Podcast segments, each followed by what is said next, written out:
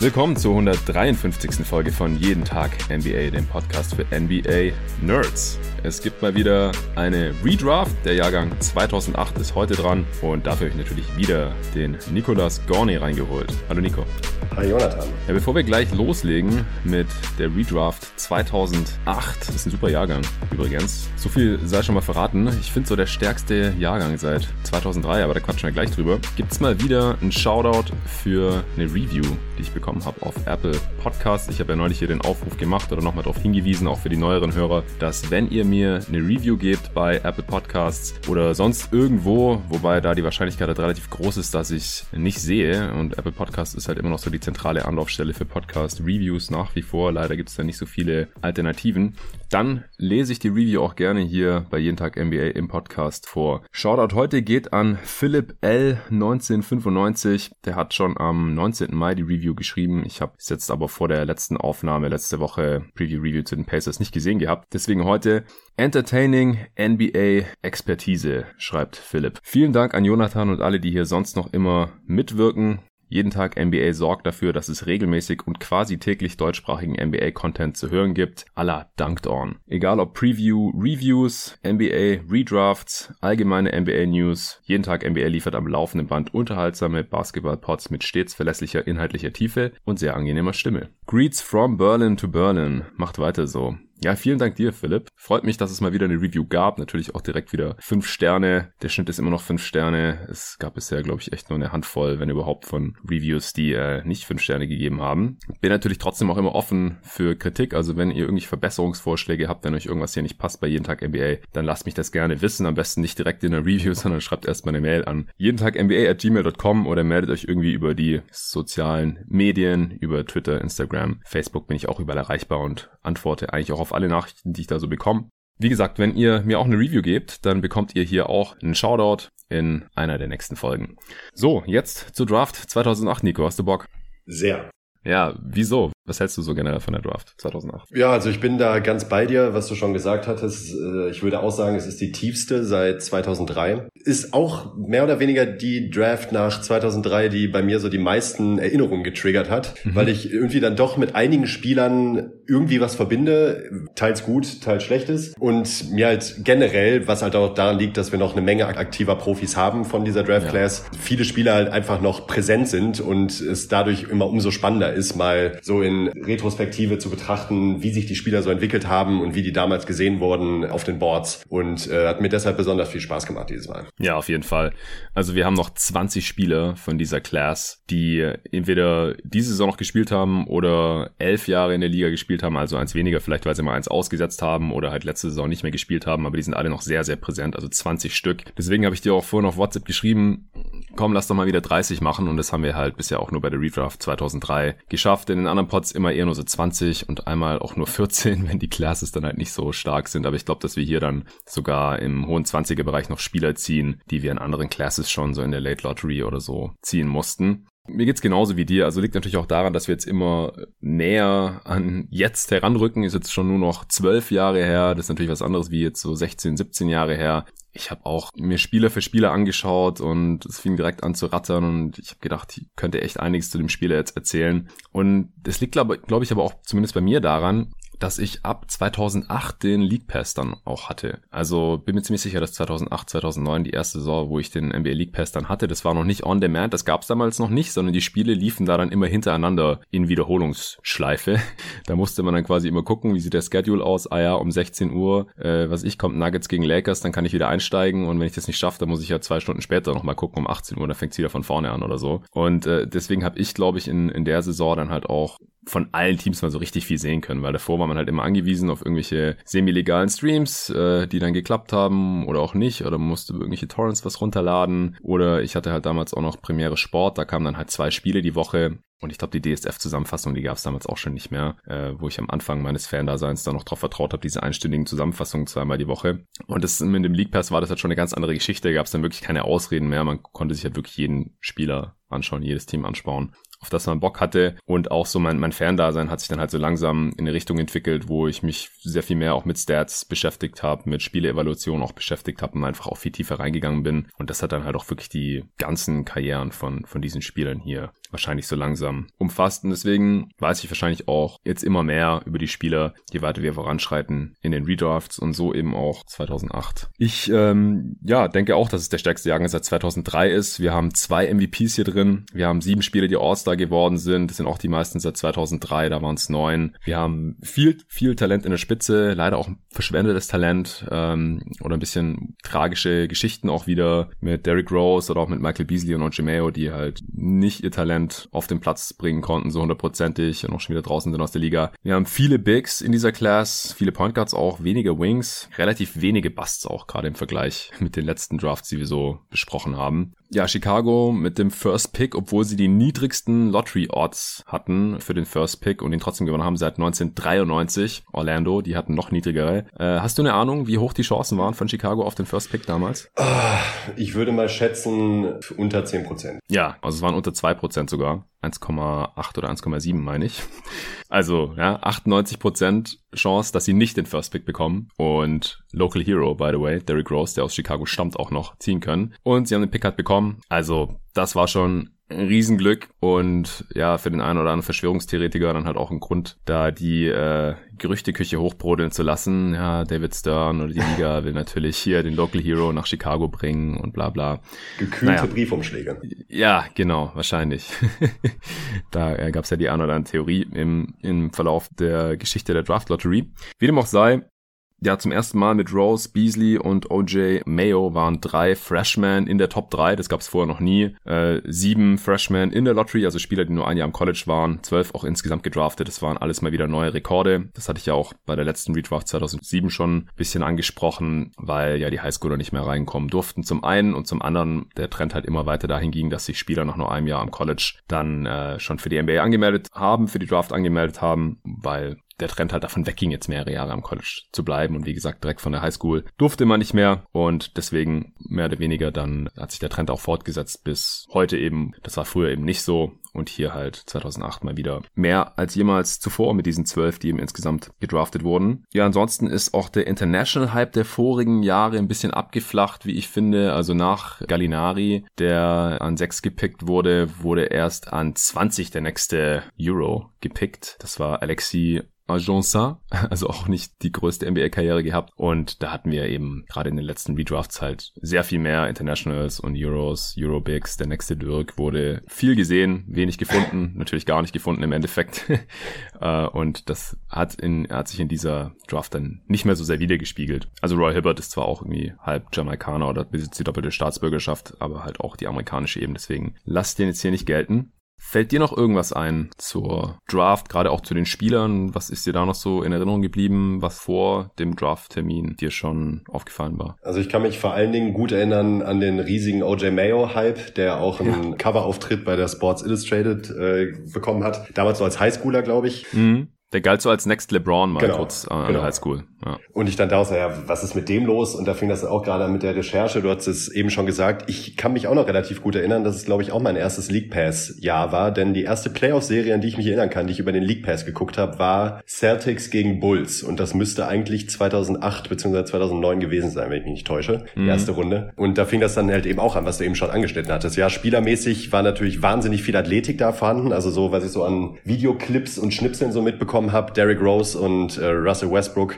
war halt Wahnsinn, was die an Athletik auf den Platz gebracht haben. Und das fand ich gerade damals noch auch extrem beeindruckend. Und dachte mir auch so, ja, was passiert mit den Spielern? Und äh, OJ Mayo vor allen Dingen, äh, für den ich, der bei mir auch immer noch einen Stein im Brett hat, dem ich immer wahnsinnig gerne zugesehen habe, ähm, ist bei mir auch hängen geblieben. Und ich habe ihm auch extrem die Daumen gedrückt, dass es was wird mit einer super NBA-Karriere. Mhm. Hat dann nicht ganz so geklappt, da werden wir wahrscheinlich nee. später noch drauf zu sprechen kommen.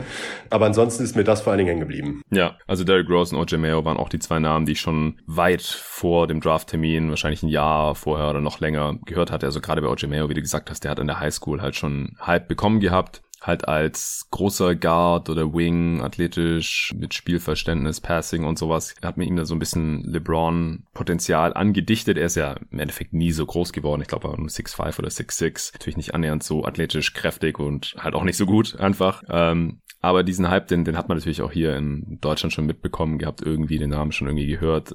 College-Karriere war dann nicht ganz so illuster. Für den dritten Pick hat's dann immer noch gereicht und Derrick Rose war halt der andere große Name, dem auf jeden Fall schon Begriff war. Ich denke, das ist ja bei den meisten Draft-Classes so, dass man halt schon ein Jahr oder anderthalb Jahre, zwei Jahre, manchmal sogar schon im Voraus irgendwelche Namen mitbekommt, wenn die in der Highschool sind, College Recruiting und so weiter. Und das sind in dem Fall auf jeden Fall die zwei. Michael Beasley auch, da hatte ich auch schon einiges mitbekommen, der hatte ja auch eine richtig starke College-Karriere. Derrick Rose übrigens auch, ist auch in äh, das NCAA-Finale gekommen damals, wo dann aber Kansas gewonnen hat. Kansas übrigens mit fünf Spielern, die in der Draft gepickt wurden, was auch wieder einen Rekord eingestellt hat. Also dieses Jahr ist es Kansas, das College, von dem einige Spieler gepickt wurden. Nicht ganz so hoch, jetzt nicht irgendwie drei oder vier in der Lottery, wie wir das teilweise schon von anderen Colleges hatten, aber einige Jungs auf jeden Fall auch vertreten, auf die wir nachher noch zu sprechen kommen. Ein Star war da jetzt nicht dabei. Ansonsten erinnere ich mich noch, dass Russell Westbrook erst sehr spät die Boards hochgeklettert ist und teilweise auch gar nicht so hoch erwartet worden war, wie jetzt äh, er dann gepickt wurde an vier. Äh, auch weil er, ja, es war nicht ganz klar, welche Position er jetzt überhaupt spielt. Er war super athletisch, nicht so wirklich ein Wurf. Äh, es wurden nicht so die Point Guard Skills gesehen, aber für einen Flügel oder einen Shooting Guard galt er dann irgendwie doch als zu klein und äh, deswegen wurden da teilweise äh, gerade in den Point Guard Rankings dann halt irgendwie so Leute wie DJ Augustine oder Jared Bellis dann vor ihm gerankt,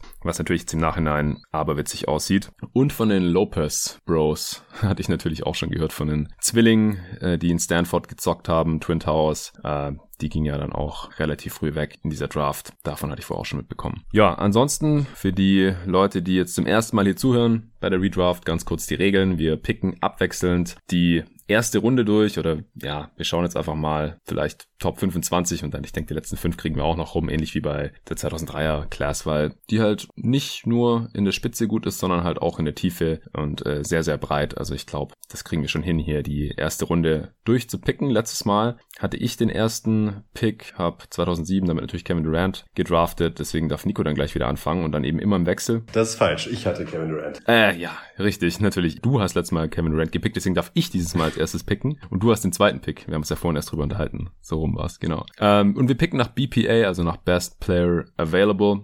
Ähm, das heißt, wir schauen uns jetzt nicht so im Detail bei jedem Pick an, in welcher Situation war das Team damals, wen hatten die noch im Roster stehen und zu welchen Verträgen und wie lang und was haben die die folgenden Jahre noch gemacht und hätten die dann das gleiche gepickt, wen hätten sie getradet und so weiter. Das ist alles zweitrangig, es würde viel zu lang dauern, sondern wir überlegen einfach nur, wer von diesen Spielern hatte mit dem heutigen Wissensstand die beste Karriere, die wertvollste Karriere und dann nehmen wir in der Regel diesem Spieler, wenn wir da als Spieler haben, die wir als total gleichwertig ansehen, dann kann man natürlich noch andere Faktoren mit einfließen lassen, wie hat das Team schon einen Spieler auf dieser Position oder irgend sowas.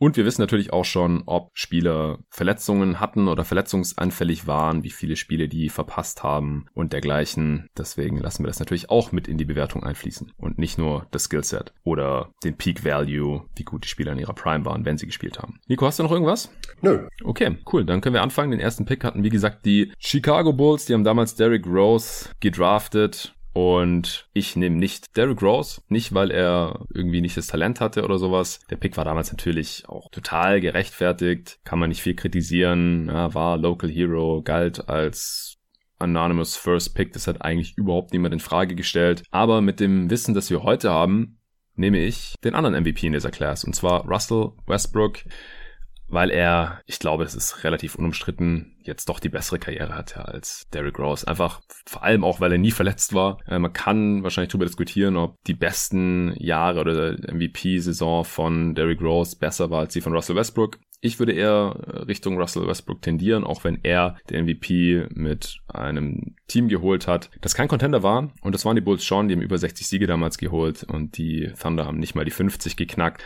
Aber jetzt vom reinen Output her, Russell Westbrook war selten verletzt und vor allem die ersten Jahre war er nie verletzt. Er hat die ersten fünf Jahre alle Spiele gemacht, nie eins verpasst. Dann 2013, 14 hat er nur 46 gemacht. Das äh, war auch das Jahr, in dem die Thunder dann die äh, Playoffs verpasst haben, unter anderem deswegen. Dann hat er in den folgenden Jahren wieder dreimal die 80 Spiele geknackt.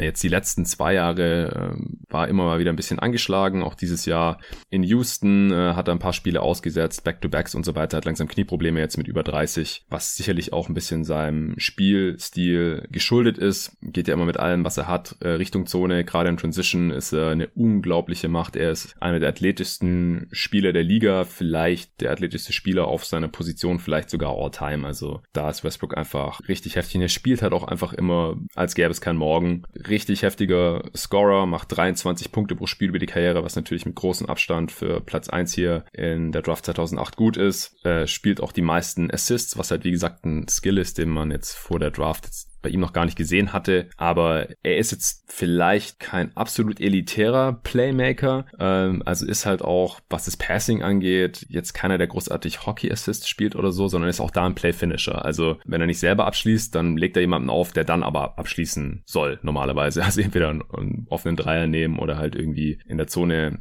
abschließen. Er liest da das Spiel jetzt nicht auf dem absolut höchsten Level anderer All-Time-Playmaker, aber gehört auf jeden Fall auch zum, zum Besten, was es aktuell da in der Liga gibt, macht über acht Assists pro Spiel über die Karriere und dann ist er auch noch ein extrem guter Rebounder für seine Position. Natürlich äh, haben auch die Bigs über die äh, NBA-Karriere von Westbrook oft für ihn ausgeboxt, was ja auch sinnvoll war, denn wenn er halt direkt den Defensiv-Rebound holt und dann schon selber ohne irgendeinen Outlet-Pass oder sowas direkt in Transition pushen kann, dann hat er das schon immer seinen Wert, ähm, auch wenn seine Rebound-Stats da natürlich geschönt sind gegenüber anderen Spielern, für die jetzt nicht irgendwie ausgeboxt wird, die wirklich um jeden äh, Defensiv-Rebound oder um mehr Defensiv-Rebounds kämpfen müssen. Aber er ist auch ein guter Rebounder, also auch umkämpfte Rebounds äh, hat Westbrook immer viele geholt, auch Offensiv-Rebounds, ja, für einen Spieler, der nur so um die 1,90 groß ist hat immer wahnsinnig viele geholt. Also Westbrook auf jeden Fall ein Spieler, der dem Spiel immer seinen Stempel aufgedrückt hat, aber natürlich auch, und das kennen die Hörer von jeden Tag NBA oder von GoToGuys Wild, auch ein Spieler, der jetzt aus meiner Sicht äh,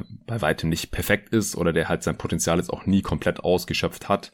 Beziehungsweise die Frage ist halt, hätte man jetzt von Westbrook verlangen können, dass er hier und da mal einen Wurf weniger nimmt, ohne dass er direkt seine gesamte Mentalität verändert hätte oder sowas. Ja, gibt ja auch Leute, die dann argumentieren und sagen, nee, wenn man Westbrook sagt, hey, mach mal langsam hier und da, dass es halt nicht geht. Ja, dass der halt nur ein Gas kennt und das ist Vollgas. Und da gehört dann halt auch dazu, ein paar Dreier in seiner Karriere zu viel genommen zu haben, obwohl er halt nur 30 Prozent trifft über die Karriere und gerade die letzten drei Saisons halt nicht mehr über 30 Prozent hinausgekommen ist. Auch von der Freiwurflinie teilweise mit unerklärlichen Schwächen über die Karriere zwar 80 Prozent, aber vorletzte Saison zum Beispiel nur 66 Prozent. Auch da gibt's Erklärungen, ja, dass er halt äh, nicht mehr nach jedem Freiwurf oder vor jedem Freiwurf zur Mittellinie gehen konnte und zurück, um sich halt so ein bisschen zu sammeln. Also auch hier hat es viel mit seiner Mentalität offenbar zu tun. Also ja, Westbrook schon schon ein sehr sehr äh, besonderer Spieler, also was die Mentalität angeht und natürlich aber halt auch was das Skillset angeht. Und auch also eines First Picks würdig hier auch immer Teamerfolg gehabt, ja, für den Titel hat es jetzt noch nicht gereicht, aber man war halt auch 2011, 12 in den Finals, wo man dann an LeBron Heat gescheitert ist mit Kevin Durant damals noch und James Harden, dann äh, in den folgenden Jahren ohne Harden dann noch mit Durant auch tief in die Playoffs vorgedrungen,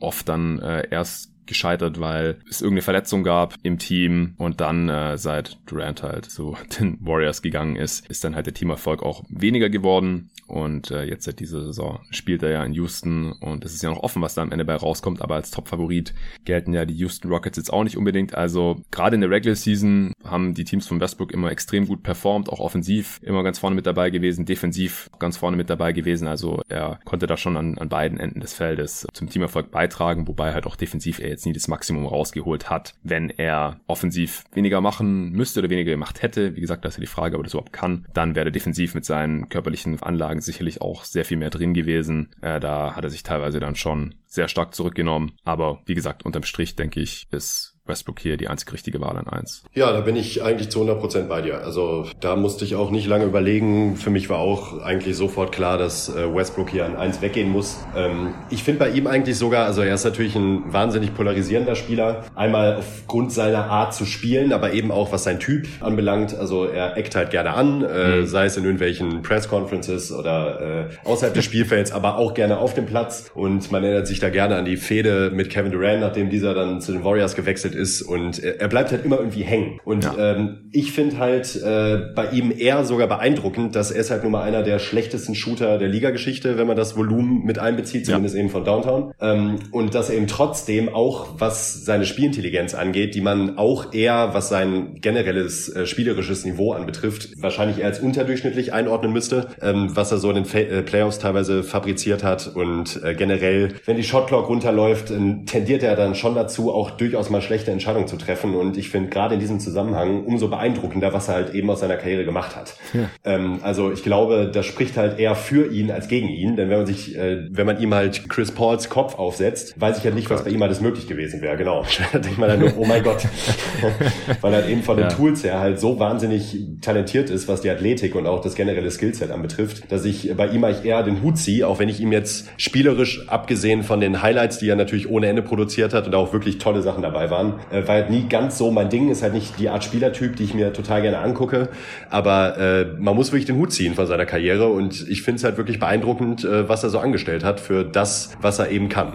Ja, auf jeden Fall. Also ich glaube, äh, sein Körper mit Chris Pauls Kopf drauf, das ist auf jeden Fall ein Spieler, den wir noch nicht gesehen haben, weil das ist ja wahrscheinlich der beste Spieler der Liga-Geschichte. Also wirklich beeindruckende Karriere und das halt trotz der Lücken in seinem Spiel, die definitiv halt da sind. Es hat trotzdem gereicht, zweimal Topscorer der Liga zu sein, neunmal All-Star, achtmal All-NBA, zweimal All-Star-Game-MVP übrigens auch, hatte ich jetzt auch nicht mehr so auf dem Schirm. Ja, und wie gesagt, natürlich der MVP-Award 2016, 17. Ja, ich denke, wenn die Chicago Bulls Westbrook statt Rose gehabt hätten, dann wäre es ihnen über die folgenden Jahre auf jeden Fall besser ergangen, denn wie gesagt, Westbrook hat nie ein Spiel verpasst und hat mindestens auf dem Niveau von Derrick Rose agiert. Oder wie siehst du das? Ja, auf jeden Fall. Also ich glaube, langfristig, gerade was die Durability anbelangt, wäre Westbrook natürlich ein deutlich besserer Treffer für die Bulls gewesen als Rose. Und auch peakmäßig würde ich Westbrooks MVP-Saison dann doch auf jeden Fall vor den zwei sehr guten Jahren von Rose sehen. Ja, wie gesagt, äh, auf Teamerfolg-Ebene nicht, aber auf dem individuellen Skill-Level oder Impact-Level ist halt immer die Frage bei Westbrook auch. Ähm, also wir haben gesehen, mit Kevin Durant hat er annähernd auch den Output gehabt. Nicht ganz den in seiner MVP-Jahre. Also ich sag's jetzt auch echt nur ungern. Aber er hat halt ein Triple-Double im Schnitt aufgelegt. Also das ist, ist halt was, was man zu Recht seit den 60ern nicht mehr gesehen hatte.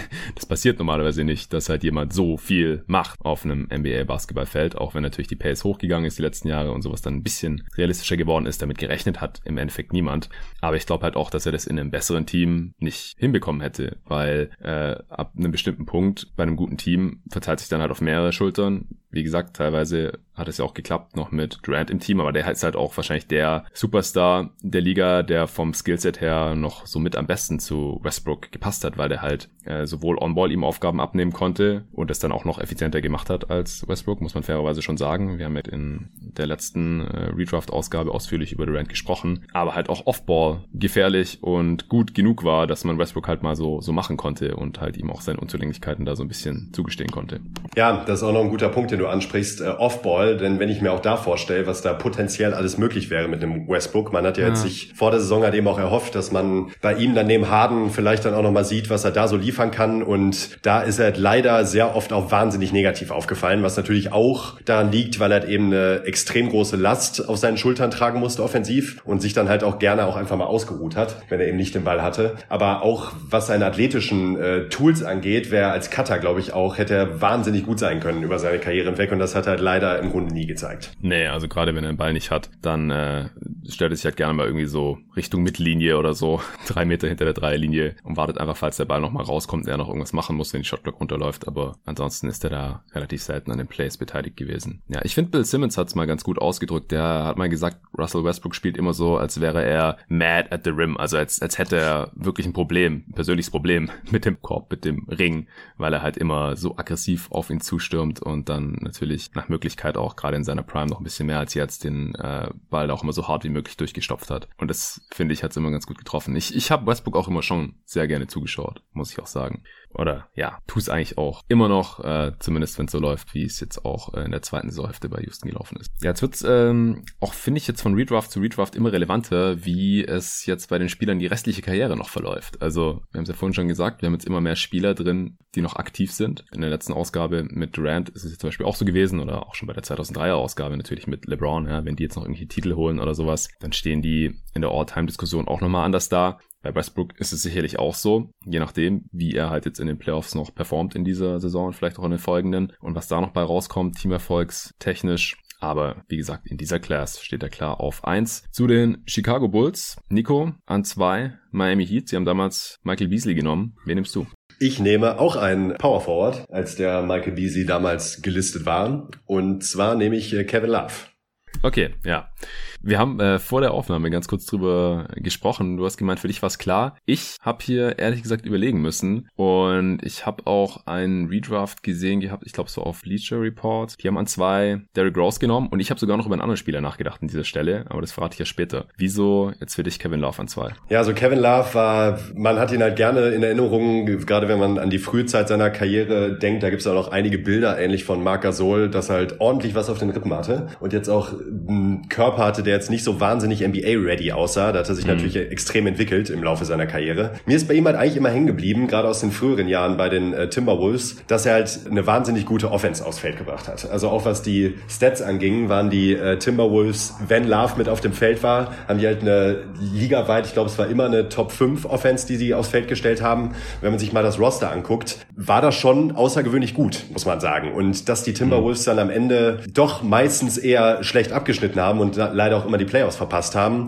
lag halt vor allen Dingen daran, dass halt die Bank eine absolute Vollkatastrophe war und man halt gesehen hat an den Line-Up-Daten, dass alle Lineups mit Kevin Love immer deutlich im Plus waren und ich ihm das deshalb auch nie so anlasten wollte. Er war immer effizient, hat eine extrem gute Leistung offensiv aufs Feld gebracht und vor allen Dingen was sein Skillset angeht, ähm, ist einer der wenigen Big Men. Heute sieht das vielleicht ein bisschen anders aus, aber gerade noch damals, der halt offensiv wirklich, um den man ein Team rum aufbauen konnte, offensiv. Er war halt als Triple Threat äh, aus dem High Post, aus dem Low Post extrem gefährlich und ähm, hat halt einfach ein wahnsinnig gut ausgeprägtes Skillset. Auch was die Dreier betrifft, da ähm, denkt man jetzt auch immer mal wieder dran. Er hat halt über seine Karriere dann doch bis hierhin 37 Prozent getroffen und nimmt halt immerhin knapp acht Stück auf 100 Possessions, was halt durchaus für einen Stretch Big spricht, was aber eigentlich gar nicht seine größte Stärke ist, denn das war dann eben das Ding, äh, nachdem LeBron zu den Cavs zurückgekehrt ist und Love dann für Wiggins zu den Cavaliers getradet wurde, dass halt dann eher leider seine eigentliche Stärken, eben das Postgame, gar nicht mehr so einbringen konnte und ich das auch immer schade fand, weil ich mir gedacht mhm. hätte, es wäre vielleicht super, wenn man da einfach ein bisschen mehr staggert und irgendwie dafür sorgt, dass Kevin Love dann vielleicht auch mal die Offensive stellt für die Cavs, wenn sich LeBron ausruht. Das hat Lou meistens leider nicht so gemacht. Das hätte ich mir gerne mal gewünscht, denn das kann er ohne Wenn und Aber. Und ich finde halt bei ihm, dass der Peak, den er halt auf jeden Fall ähm, im Trikot der Timberwolves hatte, schon extrem hoch ist als Offensivspieler. Defensiv hat er immer seine Schwächen gehabt, keine Frage. Ja. Er ist halt nicht wirklich mobil, kein Rim Protector, dafür ein sehr guter Defensiv-Rebounder, wenn man das irgendwie zur Defense anrechnen möchte und immer ein verdammt guter Passgeber. Bis Nikola Jokic in die Liga kam, war er wahrscheinlich der beste Outlet-Passer der Liga. Da hat ja. er so tolle Dinger teilweise geschmissen äh, und wahnsinnig spielintelligent. Und dass ich dafür ein Fable habe für diese Spielertypen, ist ja in den letzten Pots durchaus schon durchgesickert. Deshalb war die Wahl für mich dann ja dann doch relativ eindeutig. Ja, finde ich auf jeden Fall einen überzeugenden Case. Ja, sechs Jahre in Minnesota gespielt und jetzt auch schon das sechste in Cleveland. Äh, hatte ich jetzt auch nicht so ganz auf dem Schirm, dass er schon so lange in Cleveland ist, wie er davor in Minnesota war. Äh, ich habe das jetzt gerade auch nochmal gecheckt. Also es stimmt schon. Also die meisten Jahre in Minnesota hat Love die Wolves offensiv so viel besser gemacht, dass sie auch unterm Strich dann ein solides Team waren. Trotzdem hat es, glaube ich, nie für die Playoffs gereicht, oder? In Minnesota. Nee, hat es nie. Aber das ja. habe ich ja eben schon gesagt, das schiebe ich auf die Bank. ja, aber also er ist halt trotzdem nicht auf dem Level, der jetzt einem halt die Playoffs in irgendeiner Form garantiert, mehr oder weniger.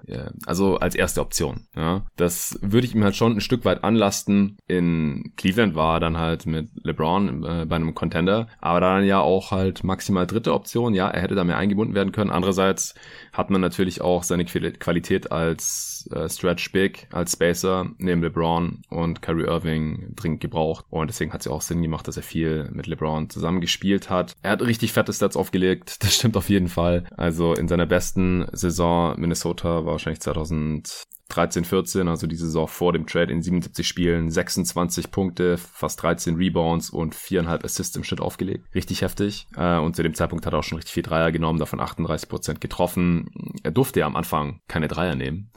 War auch richtiger Quatsch als äh, Rookie. Also es hat auch ein paar Jahre dann gedauert. Ähm, erst in der dritten Saison war Vollzeit Starter. Noch, erst noch später durfte er dann auch wirklich viele Dreier nehmen. Also war da am Anfang auch so ein bisschen Miscast. Es wurde anscheinend in Minnesota nicht so ganz gesehen, dass er ja irgendwie schon so der, der Franchise-Spieler sein kann. Ich kann mich auch erinnern, dass er nicht den Designated Player Contract damals bekommen hat, weil man hatte ja schon Ricky Rubio auch gedraftet und hat gedacht, dass man den vielleicht den noch geben will und deswegen hat man ihm den freigehalten und das hat Love dann anscheinend auch so ein bisschen angepisst. Aber nee, Love auf jeden Fall offensiv super talentiert, defensiv aber halt schon jemand, den man eigentlich immer irgendwie verstecken musste. Also selbst in seiner Prime. Also er hat natürlich diese berühmte Szene in den Finals 2016, wo er tatsächlich vor Stephen Curry bleiben konnte und der äh, den Stepback Dreier über Kevin Love verworfen hat. Love hat den noch ganz gut contestet und so haben die Cavs ja dann auch die Championship geholt im Endeffekt. Aber also als jemand, der da LeBron die Daumen gehalten hat, habe ich sehr geschwitzt in dieser Szene. und wie, und wie. da erinnere ich mich auch noch sehr gut. Ja. Aber das muss man ihm halt auch tatsächlich anrechnen. Also jetzt gar nicht diese defensive Possession, aber dass er sich halt auch dann eben, klar, es gab da immer ein paar Kontroversen und es wurde hinter, hinter der Bühne immer viel spekuliert, äh, ob er sich da so wohlfühlt und zwischendurch mhm. auch als Trade-Kandidat gehandelt. Aber er hat sich halt eben eingefügt hinter Irving und LeBron. Auch wenn er vielleicht nicht wahnsinnig glücklich damit war, aber er hat halt eben seine Leistung gebracht als ja, dritter Mann. Fit in, äh, nicht fit out, oder wie es LeBron damals irgendwie ganz subtil über Social Media gefordert hat. Ja, also ich denke auch, äh, man kann Love auf jeden Fall an zwei nehmen, hat ja, wie gesagt, auch einen Titel mitgenommen und individuell hat er auch also abgesehen mal von Derrick Rose MVP hat er auch die meisten Auszeichnungen hier noch mitgenommen. Fünfmal All-Star, zweimal All-NBA. 2010, 11 war auch Most Improved Player. Ja, hatte ich auch schon fast vergessen. Und es war auch ein richtig guter Draft Day Deal damals von den Wolves. Mal zur Abwechslung, ein guter Deal von den Minnesota Timberwolves, ja. McHale, ne? Das, das war noch McHale. Die haben damals ja eigentlich den dritten Pick gehabt und da wurde OJ Mayo ausgewählt. Also wahrscheinlich haben das damals dann schon die Grizzlies, wo sie ja Mayo dann hingetradet haben, entschieden und haben mitgeschickt Marco Jaric, Antoine Walker, der damals schon nicht mehr All-Star Antoine Walker war, und Greg Buckner. Die gingen alle nach Memphis, also drei Spieler, die echt nichts mehr wert waren und OJ Mayo eben. Für den fünften Pick eben Kevin Love, Mike Miller, echt guter Rollenspieler damals, Brian Cardinal, der Custodian, der Hausmeister und Jason Collins. Also Kevin Love und Mike Miller gegen quasi Mayo und ein bisschen Crap. Das äh, war ein sehr, sehr guter Deal damals. Ja, ansonsten äh, habe ich, glaube ich, auch nichts mehr zu sagen zu Kevin Love. Und dann bin ich wieder dran. An drei. Wie gesagt, dann äh, ja eigentlich Minnesota.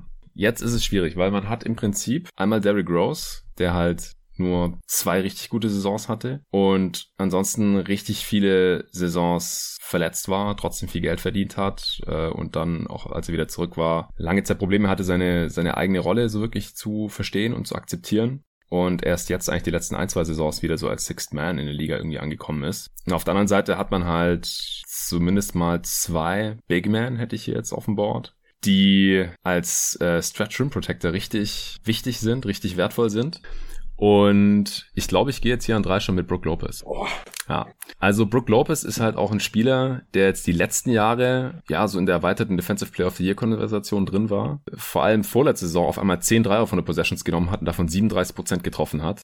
Also, das ist einfach genau das, was man halt vor allem neben einem Superstar wie Janis Antetokounmpo, aber mittlerweile halt auch in jedem Team sehen will und gebrauchen kann. Aber die ersten Jahre in New Jersey und dann Brooklyn äh, war er halt auch, ja, so eine gute erste Option, hat fast immer um die 20 Punkte pro Spiel aufgelegt, war ziemlich effizient, ja, über die Karriere zum Beispiel auch ein bisschen effizienter als Russell Westbrook, Offensivrating von 110, obwohl er eher so ein Postplayer war und auch relativ viel aus der Midrange noch geschossen hat und den, den Dreier dann ja erst in seinem letzten Jahr in Brooklyn ausgepackt hat und dann bei den Lakers die eine Saison und jetzt halt natürlich dann in Milwaukee. Und defensiv war er ja lange Zeit eher als Minus verschrien, weil er halt ein bisschen fußlahm ist, aber er ist halt ein super Rim Protector. Und im richtigen System, wie gesagt, hat er so Richtung All Defense Impact auf jeden Fall. Also sieht es wahrscheinlich ein bisschen komisch aus, den hier schon an drei zu picken, auch weil er nur einmal All-Star war und sonst individuell einfach gar nichts gewonnen hat. Also er war auch nie in einem All Defense Team, geschweige denn äh, irgendwie Defensive Player of the Year, aber er war halt die letzten Jahre auf jeden Fall in der Konversation drin, galt auch lange als schlechter Rebounder, weil er halt individuell wenig Rebounds eingesammelt hat für einen Seven-Footer oder für einen, für einen All-Star-Big. Äh, und gerade wenn man sich jetzt seine Karrierestats anschaut, sieht halt die Saison 2011, 12 komisch aus. Es waren nur fünf Spiele, aber da hat er halt 19 Punkte pro Spiel gemacht, 3,6 Rebounds pro Spiel.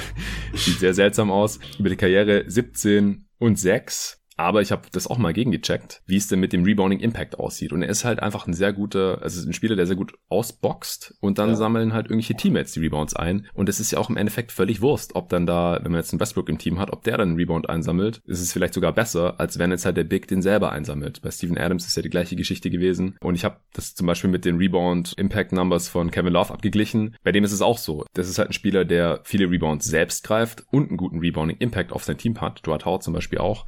Und bei Brook Lopez, er ist halt einer der Spieler, die haben guten Rebounding-Impact, obwohl sie wenig Rebounds selber greifen. Und deswegen kann man das halt überhaupt nicht ihm irgendwie negativ anlasten. Er macht im Draft-Class-Vergleich die zweitmeisten Punkte nach Russell Westbrook insgesamt, noch auch mehr als Kevin Love und jeder andere Spieler hat auch die viertmeisten Minuten gespielt. Der galt in New Jersey noch teilweise als verletzungsanfällig, weil er halt diese zwei Saisons hatte, wo nur sehr wenig gespielt hat. Wie gesagt, 11, 12 nur 5 Spiele und 13, 14 nur 17 Spiele. Aber sonst hat er halt immer 70 plus Spiele gemacht. Dreimal hat er 82 gemacht, in der vorletzten Saison Milwaukee wieder 81. Also da hat er den Ruf halt relativ schnell weggehabt, wegen diesen zwei Saisons. Aber ansonsten ist er eigentlich ein ziemlicher Marathon-Man. Ja, also ich glaube, ich bin hier an drei mit Brook Lopez ziemlich zufrieden. Wie gesagt, wenn man ein schlechteres Team hat, dann ist er halt erste Option und macht dir 20 Punkte pro Spiel. Ansonsten äh, ist er halt zumindest jetzt auch die letzten Jahre seiner Karriere ein extrem, extrem wertvoller und guter Rollenspieler, so als Stretch Rim Protector. Ja, da würde ich mich auch tatsächlich zu 100 Prozent anschließen. Also der war bei mir auch ein guter Kandidat für den dritten Pick und das auch aufgrund eigentlich alle, all der Dinge, die du schon angesprochen hast. Ich finde, es spricht halt sehr für ihn, dass halt als erste Option funktioniert und auch bewiesenermaßen funktioniert hat. Natürlich mhm. bei schlechten Teams, wie bei den Nets dann äh, zum Beispiel, aber hat halt wirklich die Offensive getragen und er erinnere ich mich auch an teilweise wirklich krasse Scoring-Outbursts, die er da geliefert hat in manchen Spielen, wo ich mir dachte, wie können die Nets dieses Spiel gewinnen? Äh, mit einem Brook Lopez, der halt eben auch, und das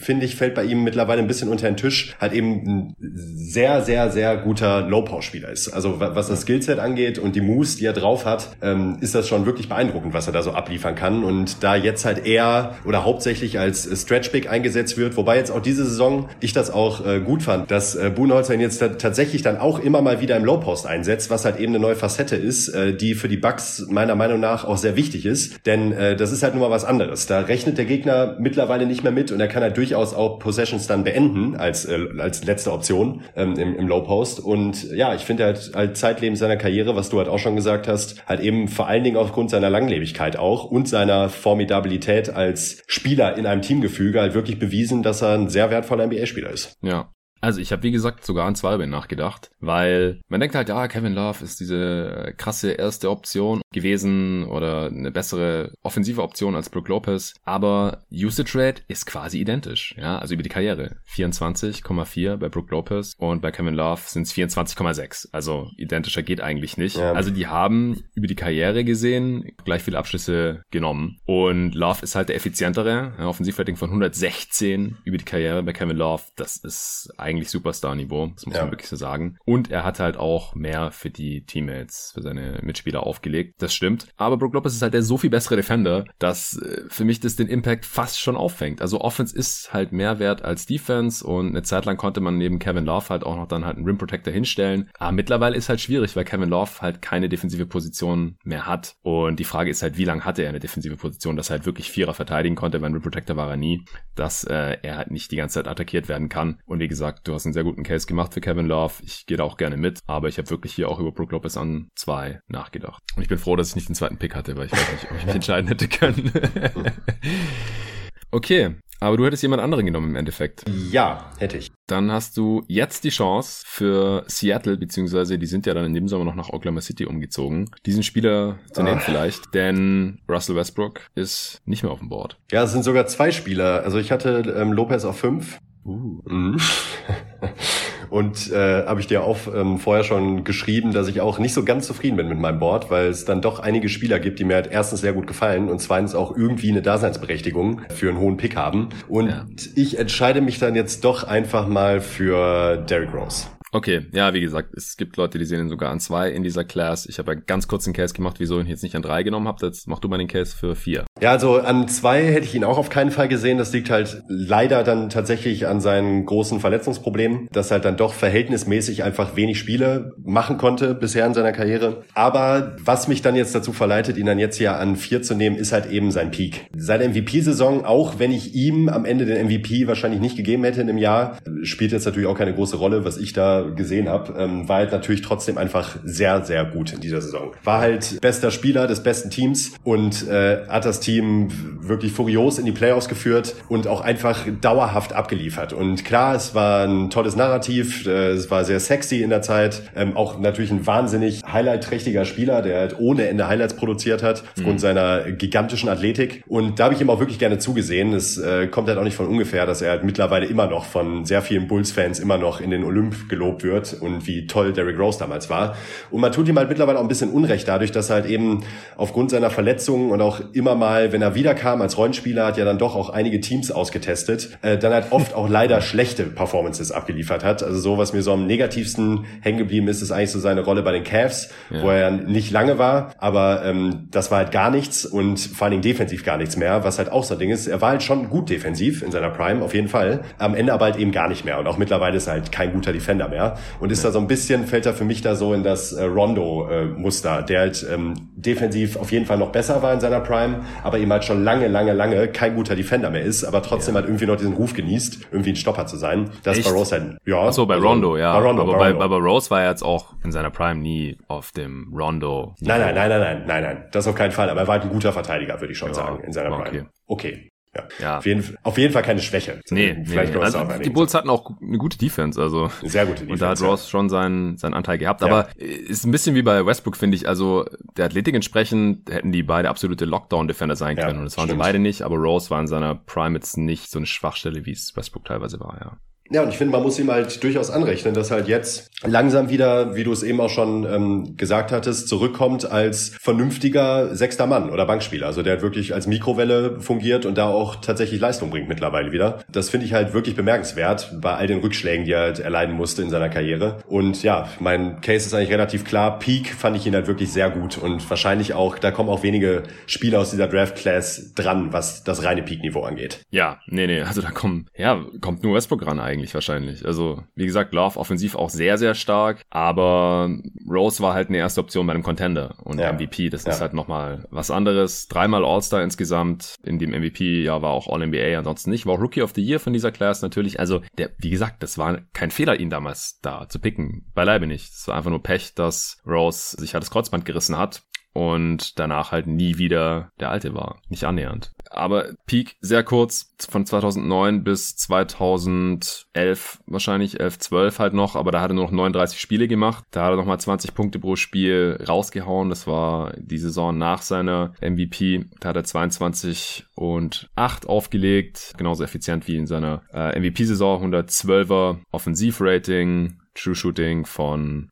53 Prozent. Und wie gesagt, als Rookie direkt 17 und 6 aufgelegt, Rookie of the Year geworden, dann in der zweiten Saison 21 und 6 aufgelegt, dann in der dritten Saison schon MVP, war auch der jüngste MVP aller Zeiten übrigens, mit seinen 22 damals, sollte man auch noch erwähnen. Und danach aber halt nie wieder 70 Spiele oder mehr gemacht, 12, 13 hat er ja komplett verpasst. Eben wegen seines Kreuzbandrisses hat er gar nicht gespielt. Da gab es dann auch so kleinere Kontroversen von wegen, ja, er könnte eigentlich wieder spielen, aber er will noch nicht, er will nichts riskieren. Hat er gesagt, ja, er mag Basketball schon, aber er will halt später bei der Schulabschlussfeier von seinem Sohn, will er halt noch laufen können oder irgendwie sowas. Und da gab es dann halt Fans, die gesagt haben, ey, wenn er spielen kann, soll er spielen. Der Was fällt ihm ein?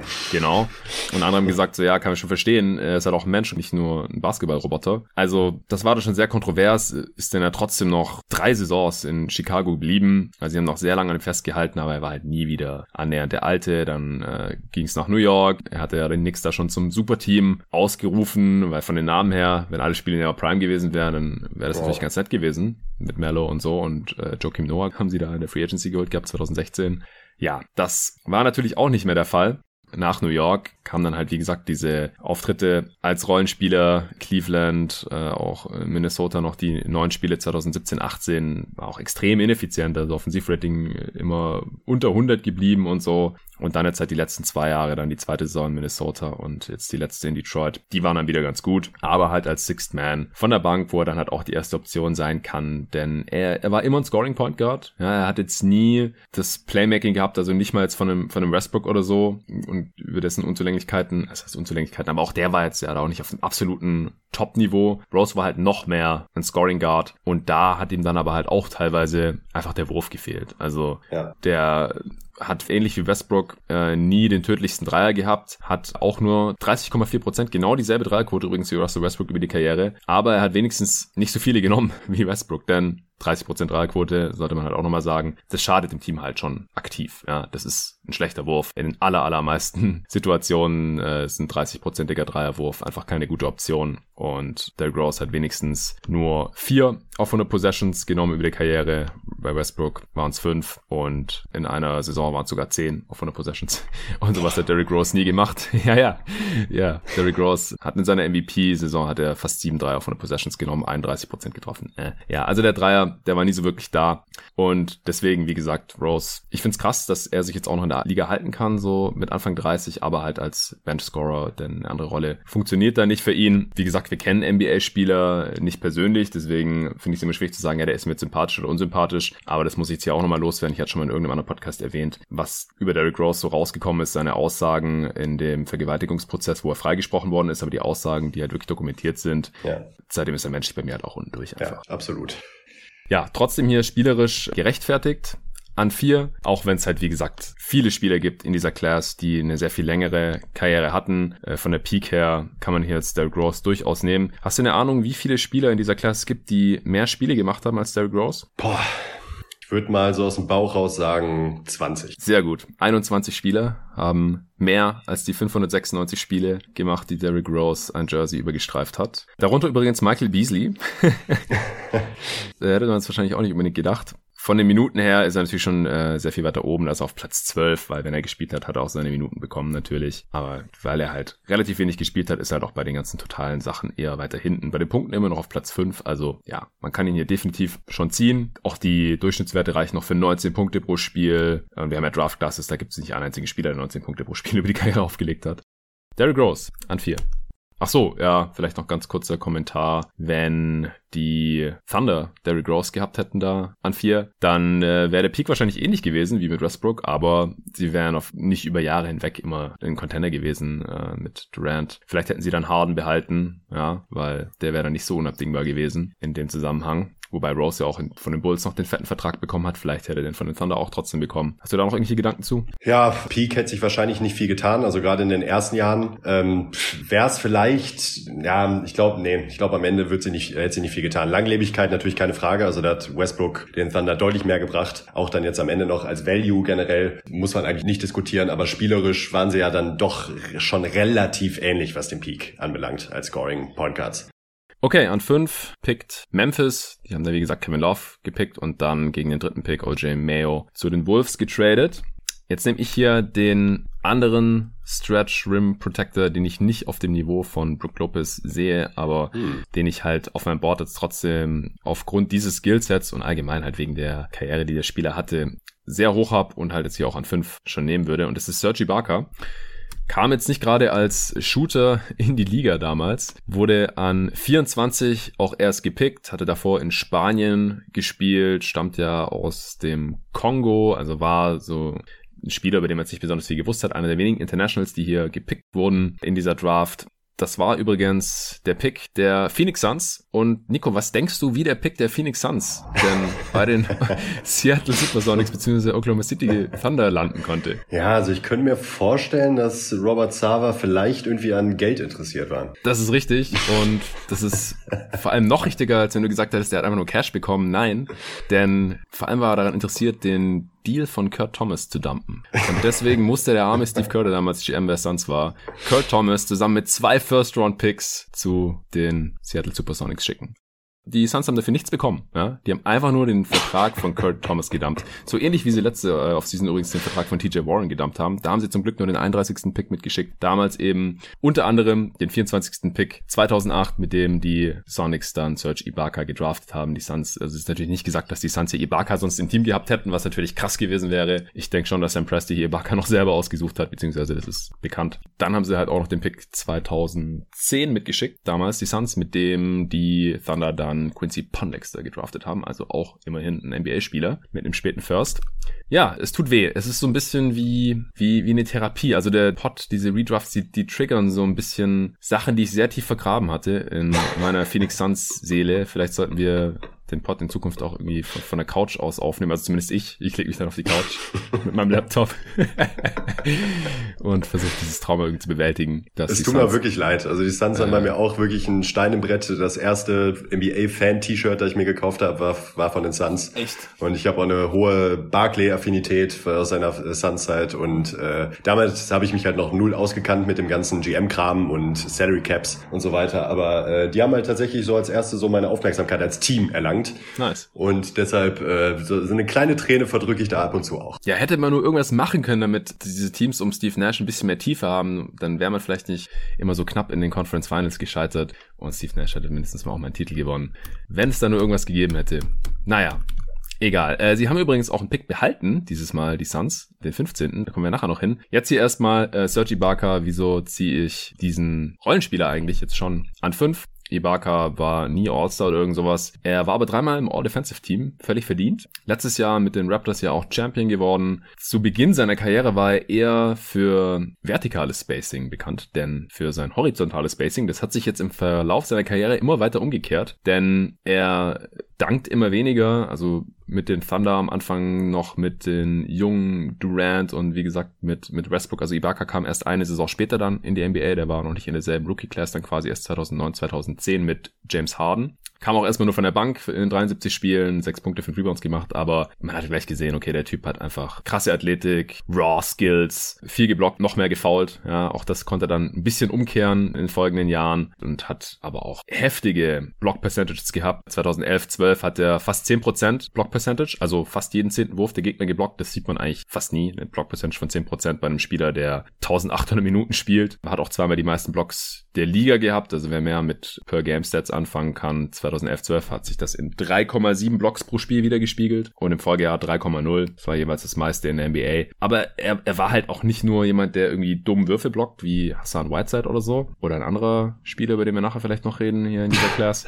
sondern der hat halt auch wirklich gut verteidigt oder wurde da halt auch immer besser. Und wie gesagt, am offensiven Ende hat er auch nur Sachen gemacht, die effizient waren über die Karriere. Ein Offensivrating von 112 und er hat dann, äh, wie gesagt, auch immer mehr Dreier genommen, so ab der Saison 2014, 15, da hat er dann schon fünf Dreier auf 100 Possessions genommen, 38 Prozent davon getroffen und das ging dann eigentlich immer noch ein bisschen weiter hoch, über die Karriere 36 Prozent. Ja, also wie gesagt, dieses Element von erst eher vertikalem Spacing, dann immer mehr horizontalem Spacing, vorne gute Effizienz, über die Karriere auch 13 Punkte pro Spiel, sieben Rebounds, also war eine Zeit lang auch ein ziemlich guter Rebounder Sonst macht er nichts offensiv, also der ist halt, was ich, maximal vierte oder fünfte Option. Man kann ihn nicht als Passstation nutzen oder irgend sowas. Also Ibaka spielt selten mal irgendwie einen klugen Pass. Das wirklich nicht. Aber seine Aufgaben erledigt er auf jeden Fall effizient und halt defensiv auf jeden Fall ein Difference Maker. Heutzutage würde er wahrscheinlich auch von Anfang an auf der 5 dann spielen. Ja, deswegen Ibaka hier an der Stelle. Ist es für dich zu früh? Nö, ich hatte Ibaka sogar vor Lopez. Ah ja, nice. Warum? Ähm, ich finde bei ihm halt vor allen Dingen diese Entwicklung, die halt, äh, die halt durchgezogen hat, extrem beeindruckend. Denn äh, wie, wie du schon geschildert hast, dass halt eben am Anfang eigentlich ein reiner Dunker bzw. Low-Post-Spieler war und sich halt immer mehr Richtung Perimeter bewegt hat, äh, fand ich bei ihm halt wirklich beeindruckend. Ähm, auch eben was seine Kompatibilität in unterschiedlichen Teams angeht. Denn ich glaube, er als Spielertyp mittlerweile, egal wie alt er jetzt nun ist, also 30 ja. ist er bestimmt nicht, aber ähm, wissen wir nicht, ist alles Spekulation, hm. ist halt, glaube ich, mittlerweile genau der Big, den halt jeder, glaube ich, gerne in seinem Team hätte. Wenn man jetzt nicht gerade eine ähm, wirklich tolle Scoring-Option sucht, sondern Big, der halt immer gut verteidigt. Er hat halt den Unterschied zu Lopez, dass er halt als Rim Protector sehr gut ist und war in seiner Prime, aber eben auch in der Pick-and-Roll-Defense und generell ja. als Teamverteidiger würde ich ihn da auch noch höher sehen als Lopez. Ja. Das hat für mich dann eben auch den Ausschlag gegeben und ich finde halt bei ihm auch total ähm, spannend, wie er so, ich finde, er war stellenweise durchaus ein schwarzes Loch, was auch daran gelegen haben kann, dass er halt gerade zu Beginn seiner Karriere dann mit Harden, Westbrook und Durant zusammengespielt hat, dann eine lange Zeit mit Westbrook und Durant und das eben immer so weiterging und er halt eigentlich immer, wenn er den Ball bekommen hat, dann hat er halt auch gerne abgedrückt. Und ich fand ja, dass man gerade jetzt bei den Raptors gesehen hat, in der aktuellen Saison, die halt leider unterbrochen wurde und in der letzten,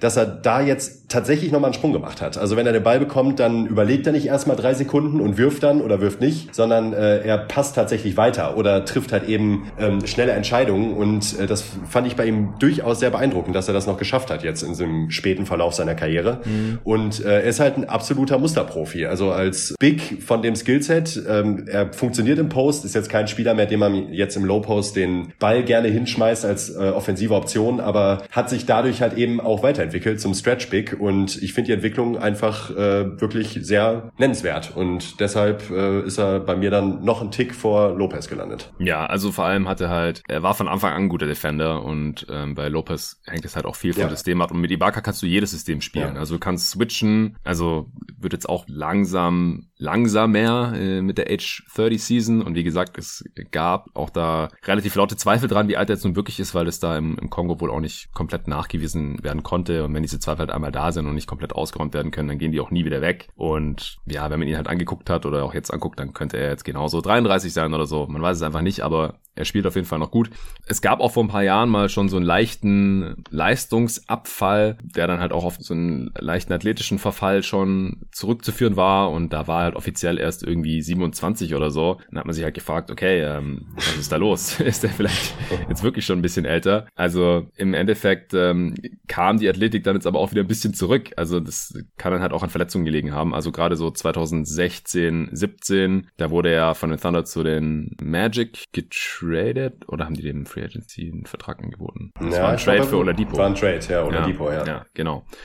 Äh, und da hat sich seine Dankrate halt halbiert, ja, von circa 8% auf circa 4%. Und man hat sich halt gefragt, okay, wieso dankt der nur noch halb so viel? Sind das jetzt schon die ersten Alterserscheinungen? Aber die war jetzt halt die letzten zwei Jahre auf einmal wieder bei so 9%, also so hoch wie seit 2013, 14 nicht mehr, als er 24 war. Also entweder ist ein bisschen Jungbrunnen gefallen oder ist doch noch nicht so alt oder er hat andere Trainingsmethoden da in Toronto jetzt als vorher. Wie auch immer, es scheint irgendwie zu funktionieren. Ibaka ist immer noch ein sehr, sehr guter Rollenspieler. Wie gesagt, letzte Saison erst großen Anteil gehabt äh, an dem Titelrun der Toronto Raptors. Super, dann waren wir uns hier eigentlich einig. Jetzt an sechs bist du wieder dran. Die New York Knicks haben damals Danilo Gallinari gedraftet, den ersten und einzigen International in der Lottery.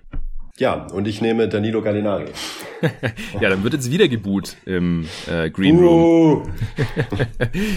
Übrigens, die Draft 2008 ist auch eine der wenigen, äh, die man sich angucken kann auf YouTube. Also die erste seit 2003, glaube ich. Die anderen habe ich alle nicht gefunden. Habe ich auch gemacht. Alle Picks der ersten Runde, also nicht die komplette Ausstrahlung leider, aber von den ersten zehn oder so, da sieht man auf jeden Fall dann immer auch die Reaktionen und wie die David Stern die Hand schütteln und so. Und natürlich haben die Knicks-Fans geboot, mal wieder, weil die Knicks halt einen Spieler gezogen haben, der nicht in den USA gespielt hatte. Die meisten Fans kannten ihn nicht und das ist natürlich alles erstmal scheiße. Also ich finde es finde es einfach nur total kacke. Ich habe das wieder gesehen, habe gedacht, ey, die Knicks-Fans, die sind so kacke. Ganz ehrlich, kacke. wie kann man sowas machen, Mann? Ja. So einen 19-jährigen ja. Italiener äh, einfach ausbuhen, nur weil man ihn nicht kennt. Und dann auf einmal ist der gut und dann findet man ihn wieder toll. Und bei Porzingis fast genau die gleiche Geschichte. Was soll das? Die lernen auch nicht dazu. Nö. Ja, neulich auch erst noch im Pod gesagt mit Arne bei der Preview Review zu den Knicks, dass wir die Knicks als Franchise irgendwie jetzt wieder sympathischer finden als die Nets, dem die sich da ja Irving Durant reingeholt haben und dann halt erstmal Atkinson gegangen wurde und so. Und mit den Knicks hat man ja so ein bisschen Mitleid, weil es irgendwie nicht so reicht zu irgendwas die letzten Jahre. Aber die Aktion von den Fans da finde ich einfach nur scheiße. Ähm, Rant Ende. Wieso nimmst du Gallinari an 6? Ja, der war auf einmal ja sogar neben David Lee der Shootingstar in New York, äh, nachdem er den vorher so ausgebucht hat. Und das halt äh, meiner Meinung nach zu Recht. Denn als Spielertyp finde ich ihn da, um ein bisschen vorzugreifen vielleicht schon, gefällt er für mich auf jeden Fall auch in die Kategorie underrated. Hm. Er hat zwar immer wieder viele Verletzungsprobleme gehabt, aber ich finde ja. ihn eigentlich als Offensivspieler sehr komplett. Also ähm, sowohl was das Shooting angeht, ähm, wo halt als Karrierequote immerhin die ähm, 40 Prozent geknackt hat, und auch auf äh, 100 Possessions immerhin über achtmal den Ball fliegen lässt, also auch durchaus bei hohem Volumen, ähm, ist halt einfach ein wirklich guter Shooter. Das muss, muss man ihm sagen. Er kann aber halt eben deutlich mehr. Also ich fand bei ihm immer am, äh, am beeindruckendsten, wie er sich selber einen Wurf kreieren kann und das eigentlich egal in welchem Teamumfeld und egal in welchem Konzept. So seine guten Jahre bei den Nuggets ist mir das immer wieder ähm, sehr positiv hängen geblieben und er kann den Ball halt eben auch, ähm, er kann halt auch dribbeln und mhm. zum Korb ziehen und ist halt wirklich ein sehr gefährlicher Offensivspieler. Ich finde immer bei ihm, wenn man so historische Vergleiche ranzieht, was ich aus Leidenschaft gerne tue, fällt mir bei ihm tatsächlich immer Peja Stojakovic ein. Ja. Ähm, wenn die Karriere vielleicht noch einen Ticken besser verlaufen wäre von Gallinari, Stojakovic ist ein noch besserer Shooter, keine Frage, aber was so das gesamte Offensivlevel angeht, sehe ich die beiden da eigentlich ziemlich ähnlich und ich habe das Gefühl, dass er auf dem Level nicht gesehen wird. Er ist nämlich auch äh, sehr, sehr, sehr effizient über seine Karriere. Also ich finde, ein äh, 119er O-Rating spricht halt wirklich für sich in der Rolle, die er hatte, auch wenn er jetzt nie eine erste Scoring-Option war, aber er liefert halt immer sehr effiziente Offense, auch wenn er gar nicht mal zwingend immer nur leichte Würfe nimmt, geschweige denn nur Spot-Ups, sondern sich halt wirklich viel selbst kreiert. Und ich glaube, dass er so als dritte Scoring-Option auch bei einem Contender sehr gut funktionieren kann. Ja, auf jeden Fall. Äh, du hast gerade gesagt 40 Prozent Dreier über die Karriere, weil es sind 38. Äh, 38. Ja, 38. Ja. Also er hat die 40 ein paar Mal geknackt, äh, vor allem die letzten beiden Saisons und letzte Saison 11,63 auf 100 Possessions, 41 Prozent. Boom.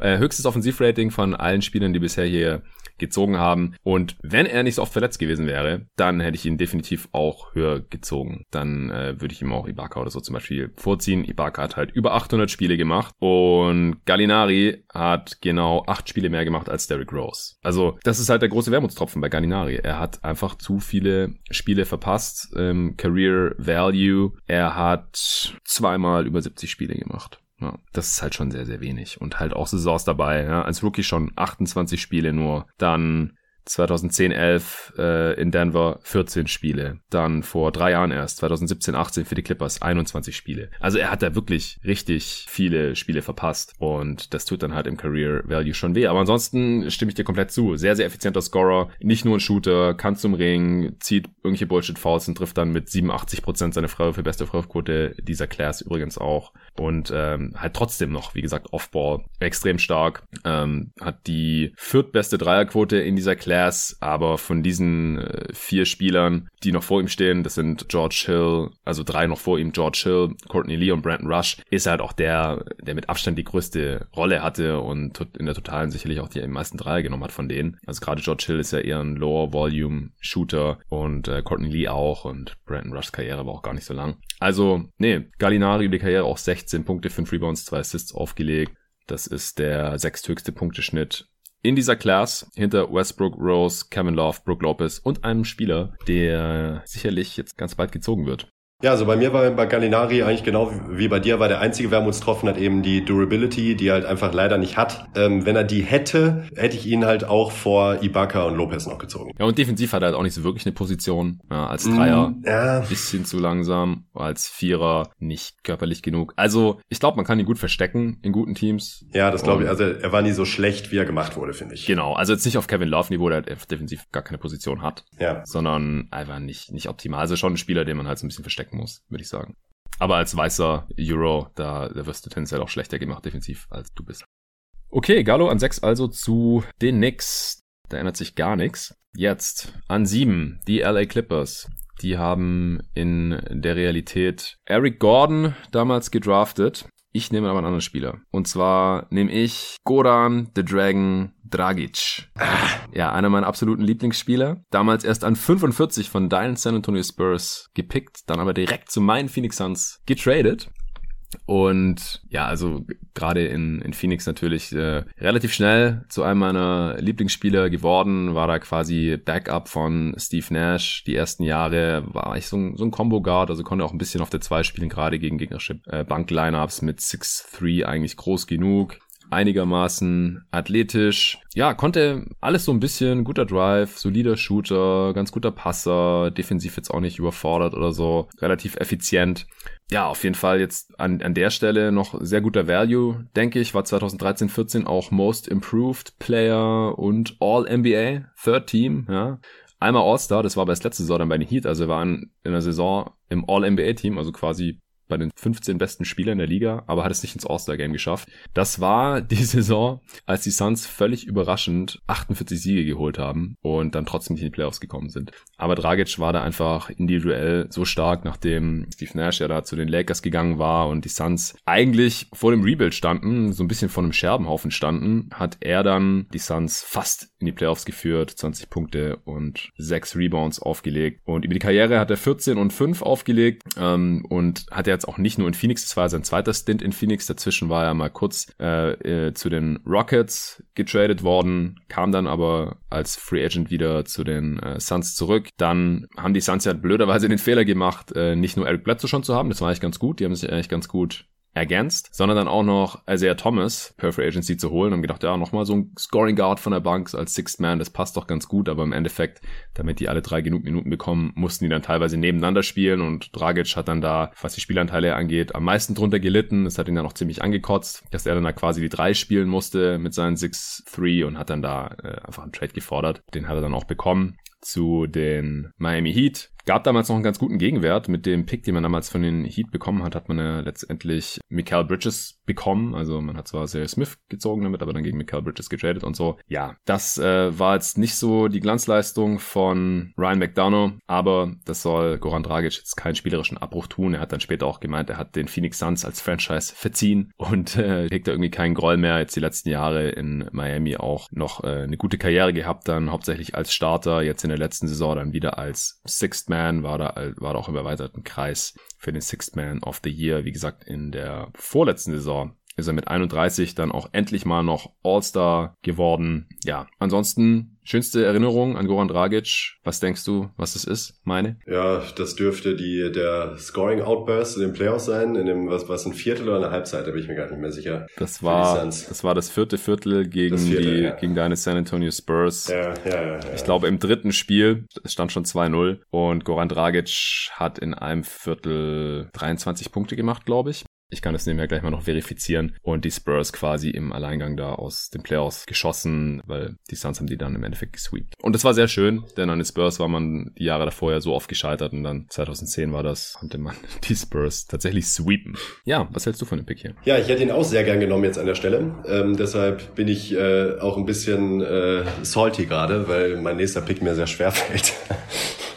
Echt? Ja, ja, ja, schon, schon. Ich ja, habe schon ein bisschen drüber nachgedacht, aber das äh, werde ich dann jetzt nicht vorgreifen, dann äh, lasse ich dir die Qual der Wahl. Also ich finde, äh, ich, ich finde Dragic super. Ich kann mich da zu 100% anschließen als äh, offensiver Playmaker und Scorer ähm, einfach super über seine Karriere weg. Und ähm, ich glaube, bei einem wirklichen Contender ist halt als erste Option nicht zu gebrauchen, aber das wäre jetzt auch schon vermessen an dieser Stelle in der Draft, äh, jetzt so einen Spieler noch zu finden. Ähm, ich finde, er hat halt seine Erwartungen immer immer sogar eher übertroffen ein bisschen und kann halt sehr gut an der Stelle mit ihm leben. Wie gesagt, ich hätte ihn auch gerne gezogen eigentlich. Ja, also absolutes Stil dieser Draft natürlich, ja. 45. Pick. Ja. Dann es ins All-NBA-Team zu schaffen. Ja, war halt ein Spieler, der ein schlechtes Team so in Playoff-Reichweite bringen kann, so als bester Spieler vielleicht oder als primärer Ballhändler oder halt bei einem Playoff-Team dann ja, vielleicht der drittbeste Spieler zu sein oder so, so wie beim Heat jetzt halt die letzten Jahre. Oder halt bei einem sehr guten Team oder so Contender, wie es die Suns halt da 2009, 2010 noch waren. Die sind dann, dann erst äh, an den Lakers spektakulär gescheitert. In erster Linie, weil Meta World Peace damals diesen Airball von Kobe wieder in den Korb getan hat. Und so sind die Lakers dann in die Finals gekommen und die Suns halt mal wieder ausgeschieden im Western Conference Finals. Da war er halt, wie gesagt, Sixth Man, da war er noch relativ jung. Ja, ich habe es gerade nochmal hier gefunden. Dragic, 23 Punkte gemacht im vierten Viertel.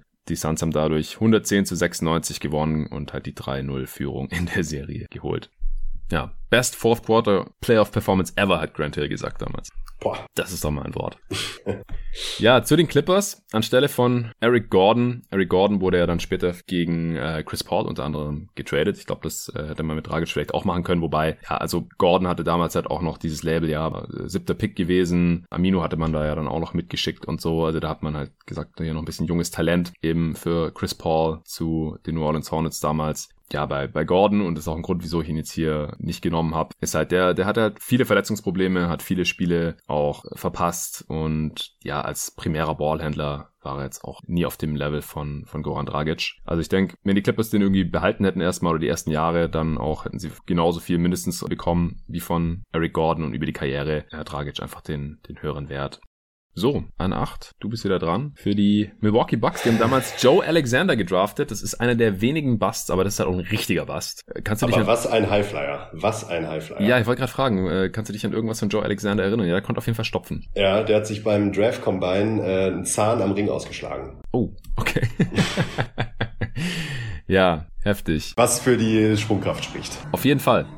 Ich habe mir ja, wie gesagt, die Draft-Übertragung nochmal angeschaut und da wurde auch erwähnt, ja, he's been climbing up the boards recently oder irgendwie sowas. Also war ein Junior, also das dritte Jahr am College. Das heißt, man hätte ihn eigentlich schon kennen müssen. Und dann gibt's ja oft diese Spiele, die sich dann erst eben durch Combine und Co., weil die da toll aussehen und sich irgendwie einen Zahn am Ring ausschlagen oder sowas, auf einmal viel höher gehandelt werden. Und es gibt halt meistens Gründe, wieso diese Spieler jetzt nicht schon jahrelang oder die gesamte College-Karriere oder so hoch angesehen wurden. Wahrscheinlich, weil sie nicht so viel Talent haben. Und die Bucks äh, haben sich hier so ein bisschen hinters Licht führen lassen, offensichtlich, und ihn dann halt schon in Acht genommen. Er war ganze 67 Spiele in der Liga, 745 Minuten, hat da vier Punkte und 1,8 Rebounds im Schnitt aufgelegt und dann war er wieder draußen. Ich habe vorhin gesehen, dass er jetzt äh, in Israel seine Karriere verbracht hat. Oh, immerhin. Ja, keine schlechte Liga, aber achter Pick in der NBA wäre auf jeden Fall ein Reach. Wen nimmst du? Ja, dann, ah, Mann, ähm, dann nehme ich jetzt Eric Gordon. Ja, also ich finde es gar nicht so schwer eigentlich. Wieso hast du gehadert? Ja, ich habe halt gehadert, weil ich, ähm, weil ich Dragic gerne gehabt hätte und habe jetzt dann aber tatsächlich, wenn ich es hier so gerade überblicke, habe ich noch so ein, zwei Spieler, die ich zumindest in Erwägung gezogen hätte, aber Eric Gordon ist dann doch noch mal einen Tick besser, merke ich jetzt gerade. Deshalb fällt es mir doch nicht so schwer, wie ich dachte. Ja, ich habe auch noch zwei Spieler im, im selben Tier, in derselben Gruppierung wie Gallinari Dragic und Gordon, die habe ich alle in einem Tier. Ja, also Gordon ist halt ein super sekundärer Playmaker oder generell ein sekundärer Ballhändler. Ja.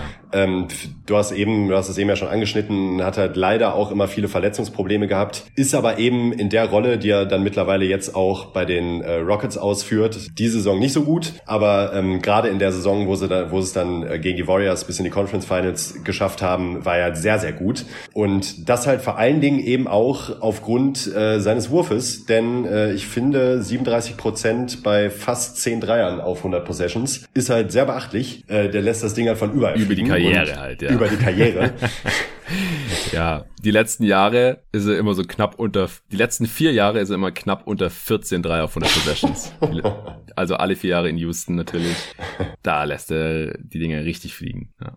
Ja, man sollte ihn darauf aber eben nicht reduzieren, denn er kann halt dann doch noch deutlich mehr mit dem Ball. Also äh, was sein Drive angeht, er hat halt eine sehr, sehr bullige Statur. Die ist ihm auch immer wieder zugute gekommen. Also am Drive war er selten zu stoppen und hat da halt auch eben einen Touch gehabt am Ring, um halt eben auch da gut und ziemlich effizient abzuschließen. Mhm. Was seine Statur bei ihm auch mit sich bringt, also ist jetzt über seine Karrieren weg dann nicht so wahnsinnig effizient. Also ein 108er O-Rating ist jetzt nicht der Hit, aber wenn man halt eben bedenkt, wie er halt spielt und auch das halt eben oft Verletzungsprobleme gehabt hat und selten fit war, ist das schon okay. Ist aber defensiv vor allen Dingen eigentlich ziemlich gut und wird da auch ziemlich unterschätzt. Also ja. auch jetzt in dieser Saison auch nicht so der Hit, aber in vorherigen Jahren sehr, sehr brauchbar. Eben aufgrund seiner Statur finde ich jetzt als Komplettpaket dann eben an der Stelle nicht nur angebracht, sondern jetzt, wo ich drüber nachdenke, eigentlich auch ziemlich konkurrenzlos. Ja, ganz kurze Pause, weil Una muss ich kurz umziehen im Schlafzimmer.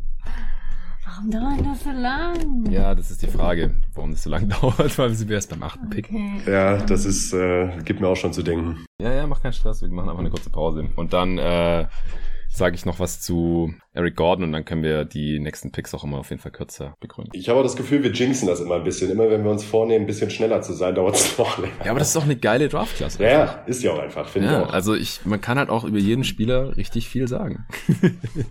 Und was mir zu denken gibt, ist, du ja auch, wir wiegen beide mehr als Eric Gordon. Was ist mit Eric Gordon? Wir wiegen beide mehr als Eric Gordon.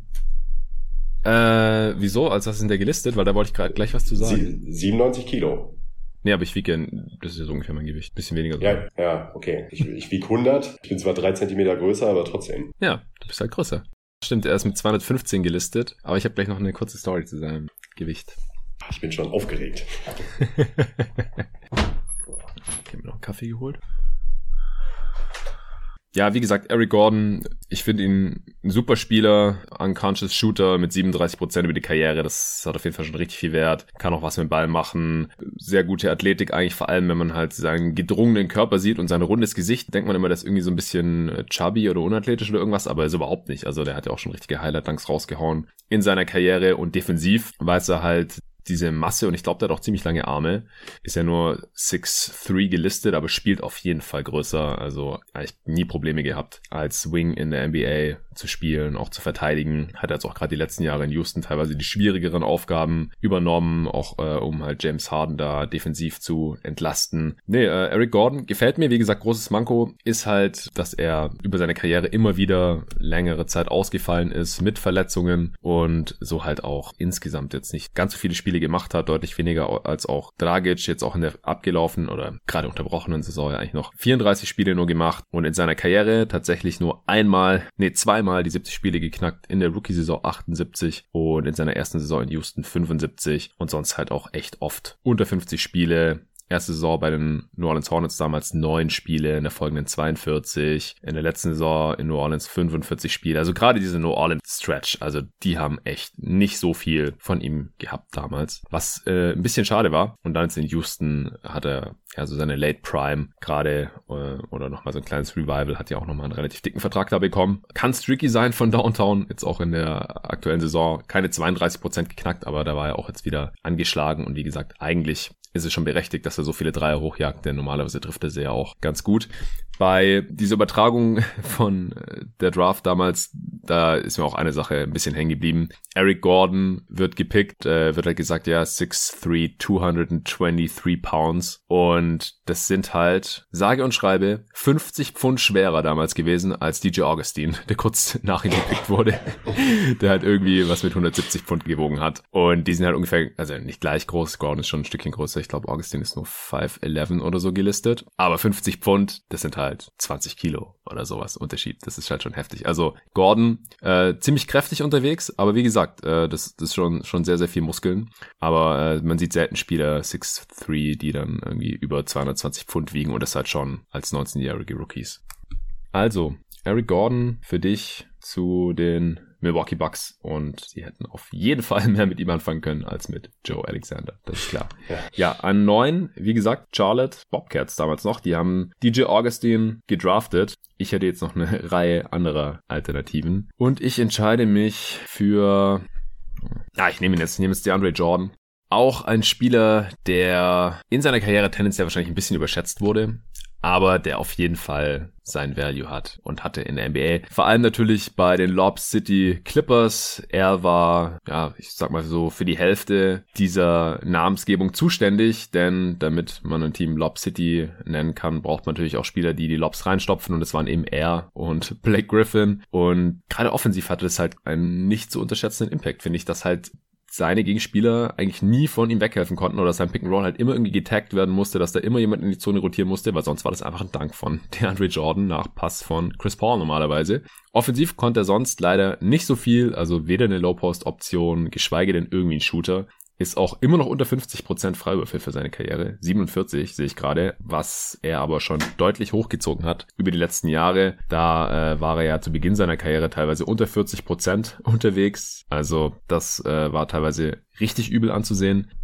Ganz deutlich auch eine mentale Blockade da gehabt. Aber äh, die letzten Jahre hatte das ja dann stark verbessern können und bewegt sich jetzt irgendwie um die 70 Prozent herum, war aber halt trotzdem immer ein extrem effizienter Spieler, hat jahrelang die Liga auch in der Field Goal Percentage angeführt zwischen 2012 und 2017. Jedes Jahr hat 2016, 17 71 Prozent aus dem Feld geschossen. Richtig heftig. In dem Jahr also auch All-Star geworden, war dreimal All-NBA. Also ich hatte es glaube ich auch schon mal in einem anderen Pod erwähnt. Oft auch in der Mangelung anderer Alternativen, denn der Andre Jordan war nie ein Star oder so. Also war Rollenspieler, sehr guter Rollenspieler, auch in sehr guten Teams, sehr guter Rebounder, auch zweimal All-Defensive Team, wo man wahrscheinlich auch drüber streiten könnte, wenn man halt sieht, dass ein Brook Lopez zum Beispiel jetzt noch nie im All-Defensive Team war. Ich würde Defense von Brook Lopez äh, als wertvoller erachten als die von DeAndre ja. Jordan, denn er war als defensiv nie der solideste Spieler. Also hat schon viele Würfe auch geblockt, war auf jeden Fall ein Hindernis am Korb, war teilweise auch ziemlich mobil am Perimeter, aber ich glaube, da äh, wurde er teilweise dann schon auch ein, ein bisschen überhyped.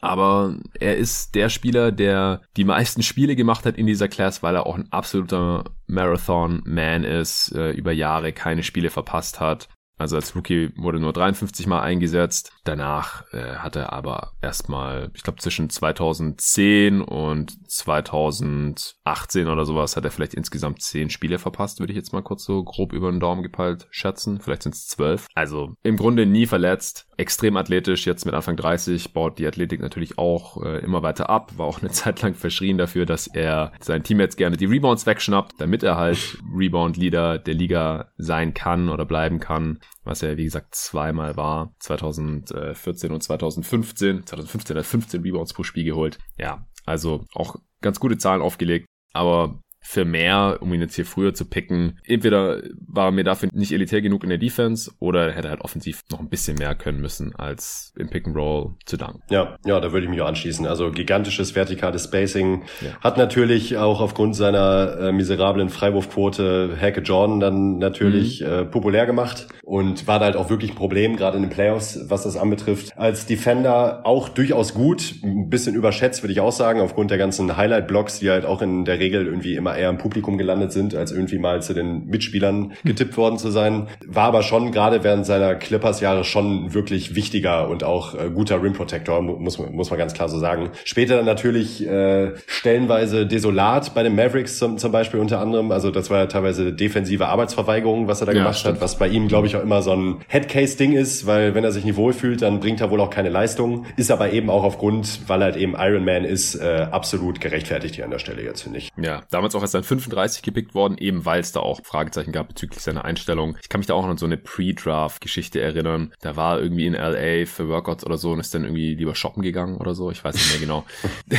ja, witziger Typ irgendwie, ist irgendwie auch mit der halben Liga befreundet und überall immer extrem beliebt gewesen und so aber halt in der Draft damals an 35 erst zu den Clippers, das natürlich auch im Nachhinein absoluter Stil war, weil der Andrew Jordan war halt bei einem Contender dann jahrelang da der Starter. Was würdest du schätzen, wenn du es nicht zufällig weißt, wie viel Prozent seiner Field Goal Attempts waren Dunks?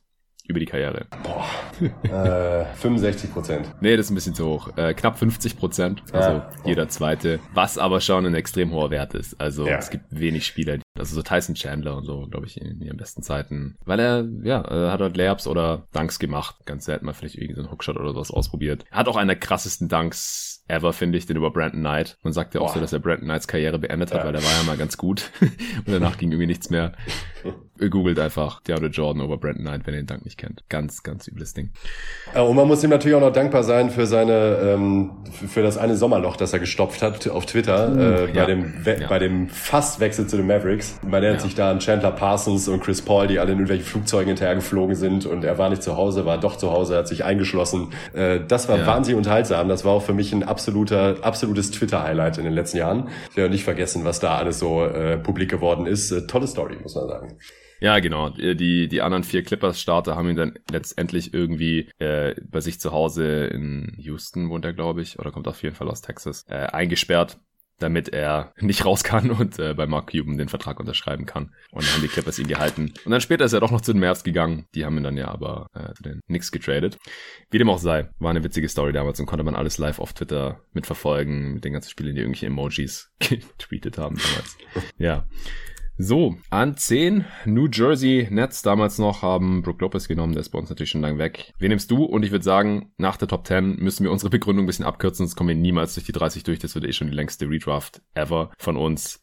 Aber es ist einfach eine geile Class und man kann irgendwie so viel zu den Spielern sagen. Jetzt dann wahrscheinlich auch immer weniger, aber es ist auf jeden Fall jetzt schon ein sehr langer Pot und wir müssen uns ein bisschen sputen. Dann nehme ich jetzt George Hill. Ja, okay. Kann ich nachvollziehen. Ging damals in 26 zu deinen Spurs. Was gefällt dir so an Hill? Ja, also er hat bei den Spurs auch durchaus eine solide Karriere hingelegt in seinen paar Jahren ähm, im Team. Bin ihm aber vor allen Dingen dankbar dafür, dass er dann für Kawhi Leonard die Biege gemacht hat.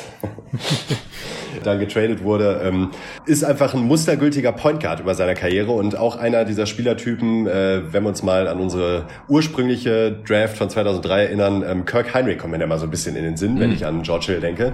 Mhm. Ein sehr effizienter Point Guard, der halt eben immer seinen Job erfüllt, ist kein wahnsinnig toller Playmaker, aber weiß halt eben genau, was er zu tun hat auf dem Feld und ist, glaube ich, als Rollenspieler auch sehr wertvoll und er war halt ein wichtiger Bestandteil bei durchaus guten Teams bei den Pacers dann, äh, die ja auch gut gut und gerne als Contender gesehen werden können in den ein, zwei Jahren, wo sie halt wirklich ordentlich Leistung gebracht haben. Und da hat er auch eine ähm, sehr gute Rolle mal eingenommen. Er trifft seine Würfe, hat über die Karriere hinweg eine Dreierquote von 38 Prozent, wählt sich die auch sehr gut aus, muss man fairerweise sagen. Also ist halt gerade als Spot-Up-Shooter sehr effizient. Auch gerade jetzt bei den Bucks äh, reißt er Quoten ab, die sind nicht vor diesem Stern, bei immerhin solidem Volumen, aber hat halt auch nie wirklich viele Dreier genommen über seine Karriere. Also es hält sich halt wirklich noch im Rahmen. Ähm, macht aber halt immer seinen Job und das sind diese Spielertypen, der halt unabhängig davon auch immer ein überdurchschnittlich guter Verteidiger war, muss man ja. ganz klar sagen, aufgrund seiner Länge. Immer richtig stand, sehr wertvoller Rollenspieler und äh, auch durchaus langlebig. Also ich finde ihn an der Stelle hier durchaus gerechtfertigt. Ja, auf jeden Fall. Nö, dem ist eigentlich nichts hinzuzufügen. Nimmt keine 6-3 auf 100 Possessions, ja. Da sind die 39% Quote halt nicht mehr ganz so viel wert, wenn das Volumen nicht so hoch ist.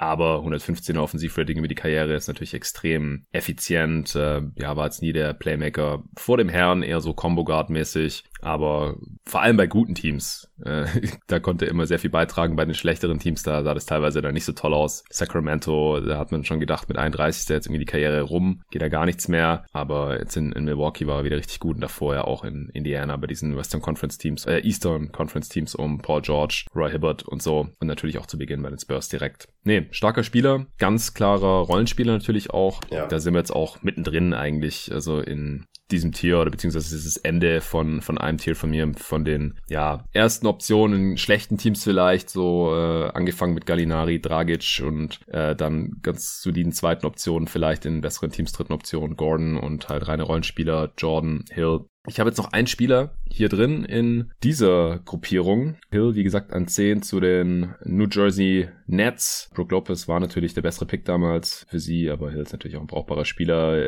An 11 Indiana, die haben damals Jared Bayless gezogen, haben den dann aber direkt nach Portland getradet, unter anderem für Jared Jack. Ich würde jetzt hier an 11 für die Indiana Pacers als BPA, aber Nicolas Batum nehmen. Hm. Den hätte ich vielleicht sogar noch vor George Hill gezogen, ehrlich gesagt. Ja, ja, komm mal. Also ist jetzt ein bisschen eingebrochen zuletzt bei Charlotte. Er hat auch einen sehr dicken Vertrag, weswegen er auch noch negativer gesehen wird, weil einfach deutlich überbezahlt natürlich mittlerweile. Aber in der Peak war er schon ein extrem äh, starker Spieler. Also mehr als 3D auch, war ziemlich athletisch und äh, halt auch ein ziemlich guter Playmaker vom Flügel. Damals erst an 25 von Houston gedraftet, dann noch nach Portland getradet in so einem Three-Team-Trade. Ja, jetzt über die Karriere hat 12 Punkte, 5 Rebounds, 4 Assists im Schnitt, hat auch mehr Spiele gemacht als George Hill. Letzte Saison noch 3,6 Punkte pro Spiel. In 23 Minuten. Er macht gar nichts mehr einfach. 35% aus dem Feld, 29% von drei. Also einfach äh, komplett da in, in der Versenkung verschwunden. Nur noch 22 Spiele gemacht und halt auch an dieser kleinen, relativ positiven Überraschung in, in äh, Charlotte jetzt gar nicht so groß mehr beteiligt. Aber wie gesagt, also in seinen besten Jahren war äh, Batum halt auf jeden Fall ein sehr, sehr guter Spieler. Halt in Portland die ersten sieben Saisons, bis er 26 war, hat er oft so 13, 14 Punkte pro Spiel aufgelegt und ist halt so als sekundärer Ballhändler aufgetreten. Äh, anfangs hat er auch noch mit äh, Brandon Roy zusammengespielt, später dann ja noch ein bisschen so mit äh, Damon Lillard, natürlich dann Marcus Aldridge und so. In seinen besten Jahren fünf, sechs Assists auch aufgelegt. Das hat er dann auch noch in Charlotte gemacht. Äh, die haben ja dann auch noch einmal ein Playoff-Team gestellt und danach dann 2016, als das Salary Cap auch so explodiert ist, hat Michael Jordan ihn dann halt auch bezahlt und dem Vertrag ist er jetzt natürlich nicht mehr gerecht geworden, war defensiv auch ganz gut, jetzt nie ein, ein krasser Stopper oder sowas, aber auf jeden Fall solide. Er hat jetzt individuell nie irgendeine Auszeichnung gewonnen. Auch was das Shooting angeht, war jetzt nie elitär, aber 7-3 auf 100 Possessions bei 36 Prozent, das lässt sich auf jeden Fall schon sehen. 110er Offensivrating über die Karriere. Ja, einfach ein, ein sehr vielseitiger Flügel, der jetzt keine großen Schwächen in seinem Game hatte. Ja, so sehr solider Allrounder, der hat alles irgendwie ganz gut konnte, aber halt nichts wirklich gut. Ja, genau. Deswegen hier der Franzose an 11 zu den Indiana Pacers. An 12 bist du wieder dran. Sacramento dann, Kings. Hm, dann nehme ich an 12 den zweiten Lopez-Bruder. Mhm. Ja, kann man schon machen der auch ein sehr guter Verteidiger ist über seine Karriere hinweg, seine Rolle kennt, weiß, was er tut. Da kommt dann auch nochmal zum Tragen, was du schon angesprochen hattest mit dem Rebounding. Ist, glaube ich, einer der besten Ausboxer der Liga, würde ich sagen. Ja. Also ähm, da ein wahnsinnig intelligenter Teamverteidiger dadurch auch, bleibt immer bei seinem Mann, weiß offensiv, was er kann, hat zwischendurch auch mal probiert, ein paar Midrange-Würfe mal einzustreuen. Dreier ist halt absolut gar nicht vorhanden, im Gegensatz zu seinem Bruder, so 0,0. Aber jetzt in Milwaukee äh, hat er angefangen. In Milwaukee hat er angefangen, ja, aber wenn ich mir überlege, dass er äh, bis zur Saison 17, 18 nicht einen einzigen Dreier genommen hat pro Saison. Ähm, ja. Ist aber halt eben ein sehr wertvoller Big Man-Rollenspieler, auch immer noch, würde ich sagen. Also in seiner Prime war er sehr wertvoll in, in dieser Rolle und mittlerweile immer noch brauchbar und auch eine sehr ordentliche NBA-Karriere hingelegt. Also 826 Spiele sind schon aller Ehren wert und äh, finde ich an der Stelle absolut okay. Genau, also ist jetzt vom Impact her nicht ganz auf dem Level von DeAndre Jordan oder so gewesen, aber dann halt nee. ein Tier weiter unten als Defensiv-Big ohne Wurf. Wie gesagt, in Milwaukee hat jetzt angefangen, 5-3 auf 100 Possessions, 34% getroffen. Ist natürlich nicht so die große Sample Size, noch lange nicht auf dem Niveau. Von seinem Bruder war natürlich auch die absolut richtige Entscheidung damals, Brook Lopez fünf Spots über ihm zu ziehen. Bei uns ist jetzt der Abstand noch ein bisschen größer geworden, weil er einfach nicht annähernd äh, das offensive Repertoire hatte und jetzt auch nicht die defensive Peak von Brook Lopez. Und äh, ja, so ein Spielertyp ist dann halt einfach ein reiner Rollenspieler ich muss mal kurz gucken, hätte ich jetzt hier noch viele andere Spieler vor ihm gehabt.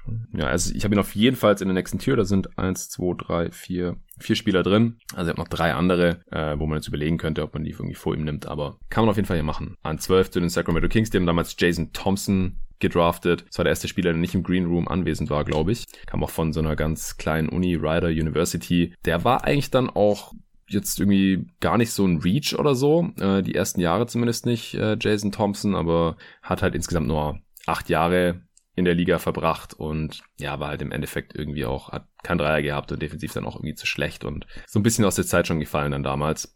Und deswegen äh, ist hier Robin Lopez auf jeden Fall der viel bessere Pick. Ist auch ein super Typ einfach, oder beide sind, sind super Typen. Auch als ich die jetzt nochmal gesehen habe bei den Interviews da im, im Green Room. Die sind einfach witzig drauf. Den könnte ich ewig zuhören auf jeden Fall. Und ich mochte Robin Lopez auch immer bei den Phoenix Suns. Äh, kam da von der Bank.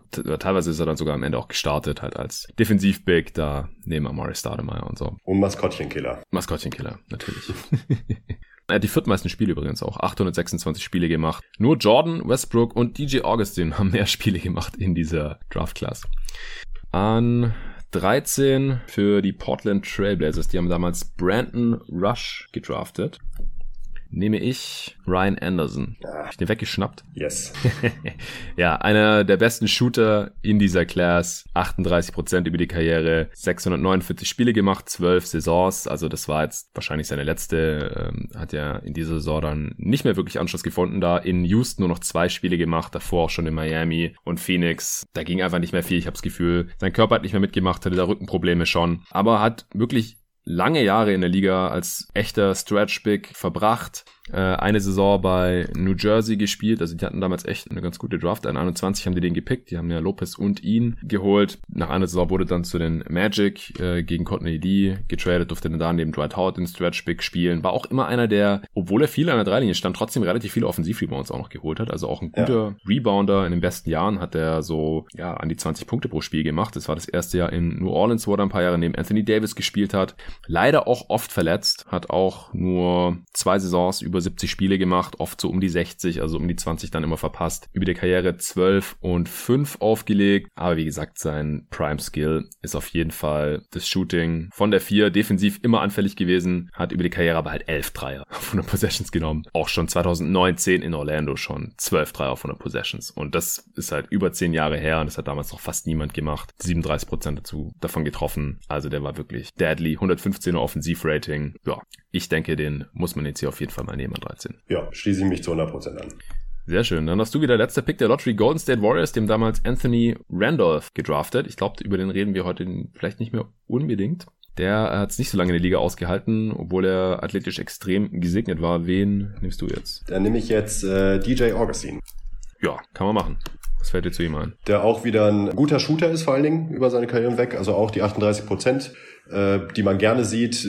Ziemlich athletisch auch, habe ich ihn in Erinnerung, in Erinnerung als Spieler. Auch ein Ironman, also auch mit 856 Spielen ganz weit oben dabei in dieser Class. Was das angeht, hat nie eigentlich in wirklich guten Teams gespielt. Das war eher so das Problem. Hatte aber dann immer zumindest ansatzweise effizient seine Rolle erfüllt. Also äh, hat halt solide gescored, solide den Ball verteilt und als Verteidiger, pff, ja, okay zumindest. Jetzt äh, nie gut, Na, aber... ist halt klein, ne?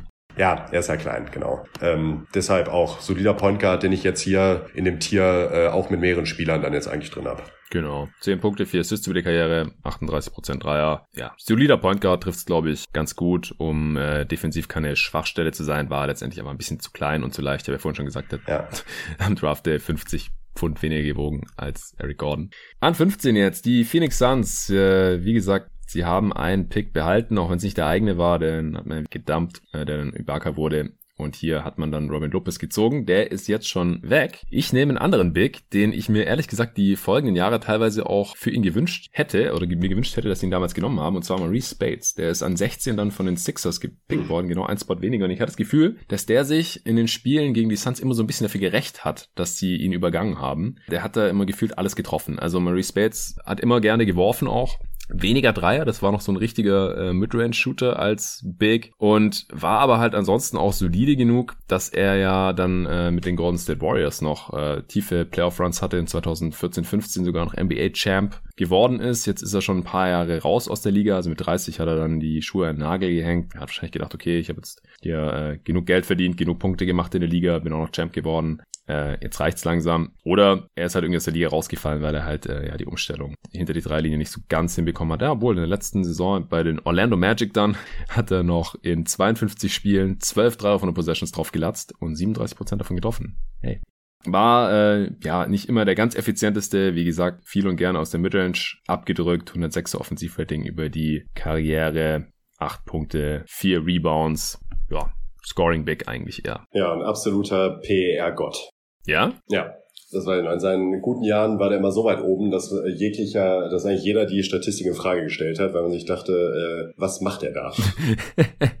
ja, ja, stimmt. Vor allem bei den Warriors im Titeljahr ja. 19,5 sehe ich gerade, das ist relativ hoch. Ja, PR, sagt der John Hollinger selbst, der die Statistik vor 20 Jahren mal entwickelt hat. Äh, sollte man nicht mehr benutzen, unter anderem, weil Murray Spates da so gut dasteht.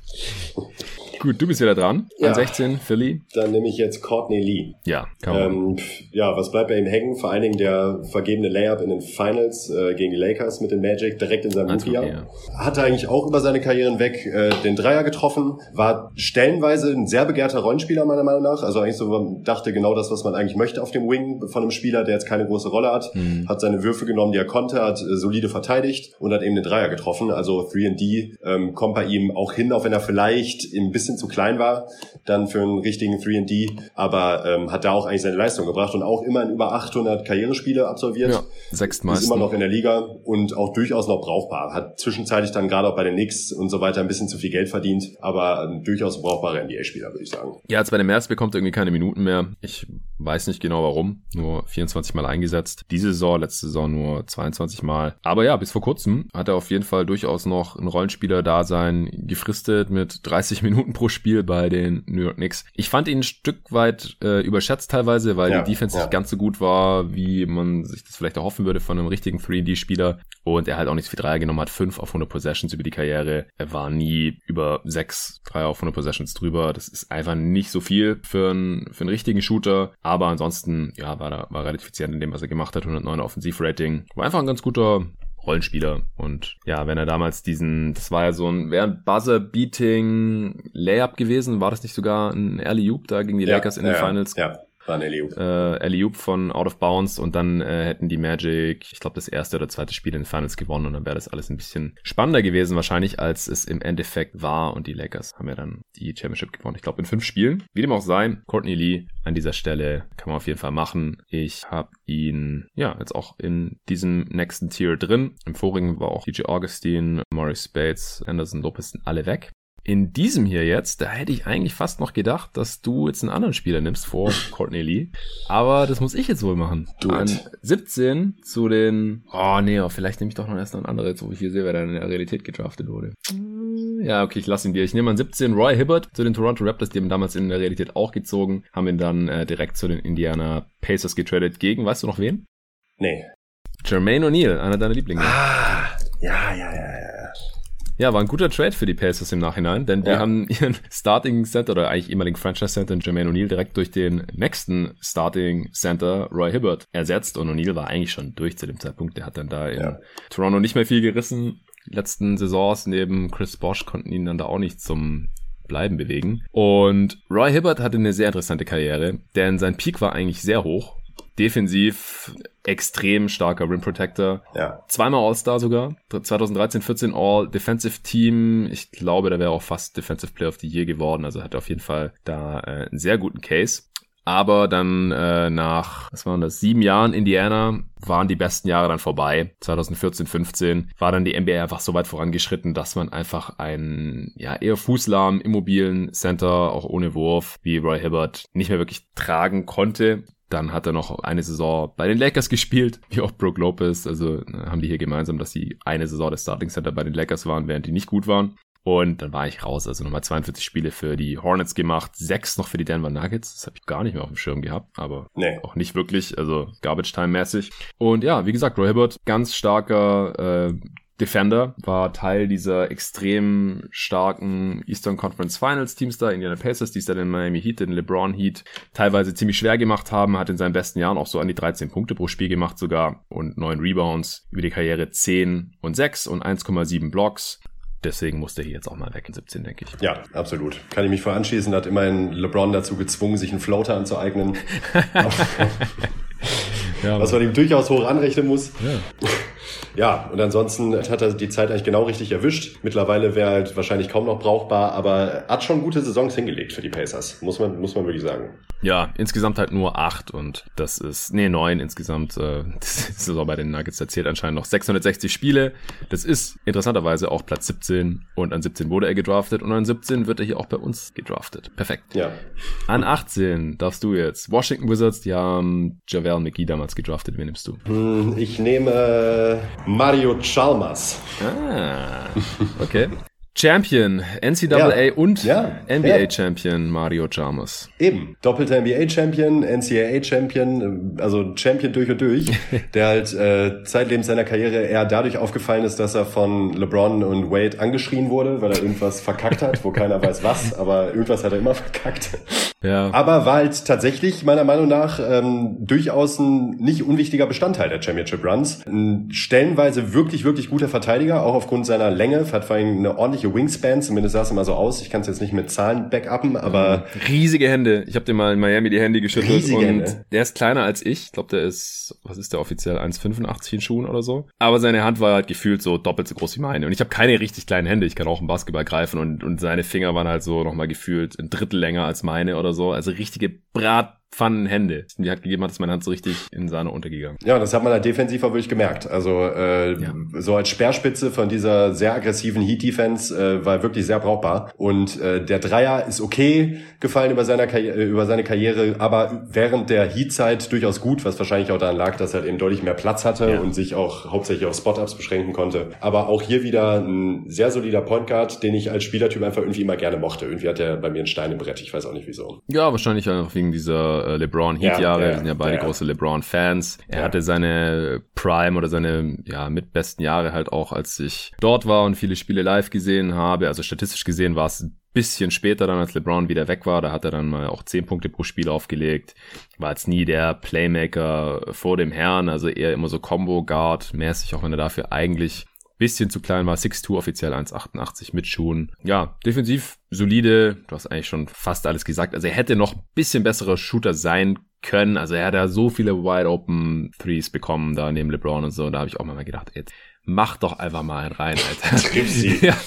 ja, äh, Aber er hat halt auch die Eier, um die Dinger zu nehmen, muss man ihm lassen. Ne? Also Ja. auch bei 2011, weiß ich noch, äh, wo der Run gegen die Mavericks war und Chalmers dann aus der Ecke äh, den Dreier am Ende getroffen hat. Das war dann auch die letzte gute Option, äh, die letzte gute Aktion der Heat in dieser Serie gefühlt. Aber ähm, der war sich ja nicht zu schade, auch die wichtigen Dreier zu nehmen. Das muss man ihm lassen. Ja, Offensivrating von 104 über die Karriere, 35% bei 6,6 Versuchen auf 100 Possessions. Alles ausbaufähig, vor allem auch da in Memphis in seiner letzten Saison, es ist schon die vorletzte 2017, 18 gewesen. Da hat er einfach eine viel zu große Rolle gehabt. Äh, 96er Offensivrating über 66 Spiele, äh, 10 davon ist er noch gestartet. Das war ja auch, nachdem er eine relativ schwere Verletzung hatte. Ich glaube, der hatte auch einen Kreuzbandriss oder Achillessehnenriss, eins von beiden. Und danach ward er nicht mehr gesehen, aber den kann man jetzt auf jeden Fall auch nehmen. Ich wusste ja, dass er einer deiner Lieblinge ist, aber ich hätte eigentlich gedacht, dass du jemand Ja, anderen nimmst an ja, der ja. Stelle. Du weißt wen. Ja, den nimmst du dann. Den nehme ich jetzt für die Cleveland Cavaliers, die haben damals JJ Hickson gedraftet. Also, wie gesagt, viele Bigs hier, ja. Also die letzten sechs Picks hier waren jetzt einfach Bigs. Anthony Randolph, Robin Lopez, Maurice Bates, Roy Hibbert, JaVale McGee und JJ Hickson. Und die nächsten zwei sind auch noch Bigs. Argentin und äh, Ryan Anderson. Bei uns ist es ein bisschen anders. Ich nehme weder McGee noch Hickson. Äh, ich nehme jetzt OJ Mayo. Ja.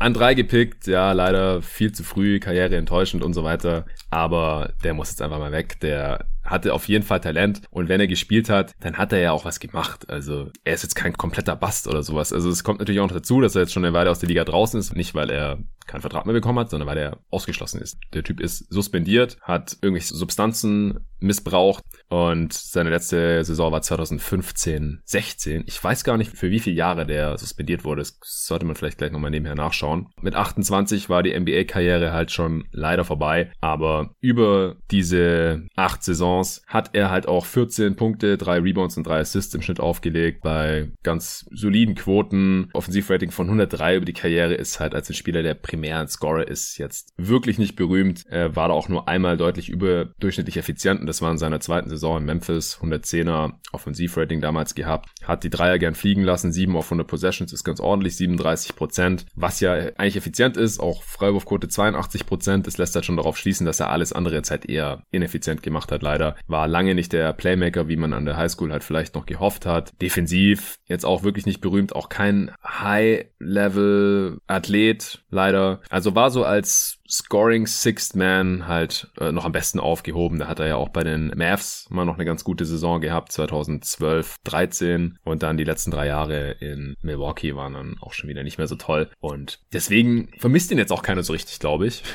Ich seit, schon. seit er raus ist, außer du. Ja, warum? Erklär mal. Ich fand ihn immer wahnsinnig smooth auf dem Spielfeld. Also äh, auch, auch der Jumper, butterweich, äh, hat halt irgendwie das Spiel ganz gut gelesen. Wie du schon gesagt hast, als Playmaker dann lange weit, weit unter seiner Erwartung geblieben. Aber als Scorer habe ich ihm einfach wahnsinnig gern zugesehen. Als Spielertyp fand ich ihn einfach cool. Ja. Zwei Jahre wurde er übrigens suspendiert. Zwei Jahre, ja, dann hätte er schon längst wieder zurückkommen können. Will ihm wohl keiner mehr. Leider. Nee. Ja. Äh, hast du irgendeine Ahnung, wofür er suspendiert wurde? Ich glaube, da gab es nur Gerüchte. Drug Violating steht hier Ja. auch. Also irgendwas in der Aber Richtung. zwei Jahre muss was krass gewesen sein. Also der, Ja, ja. das war nicht, weil der mal irgendwie heimlich angekifft hat oder so. Nee. Okay. Ich bin wieder dran. Nee, du bist dran. Ich habe ja Mayo gezogen, obwohl es dein Favorite ist. An 20, Charlotte. Die haben, wie gesagt, eigentlich Agenza. Wen nimmst du? Dann nehme ich jetzt My Son is Special, JaVale McGee.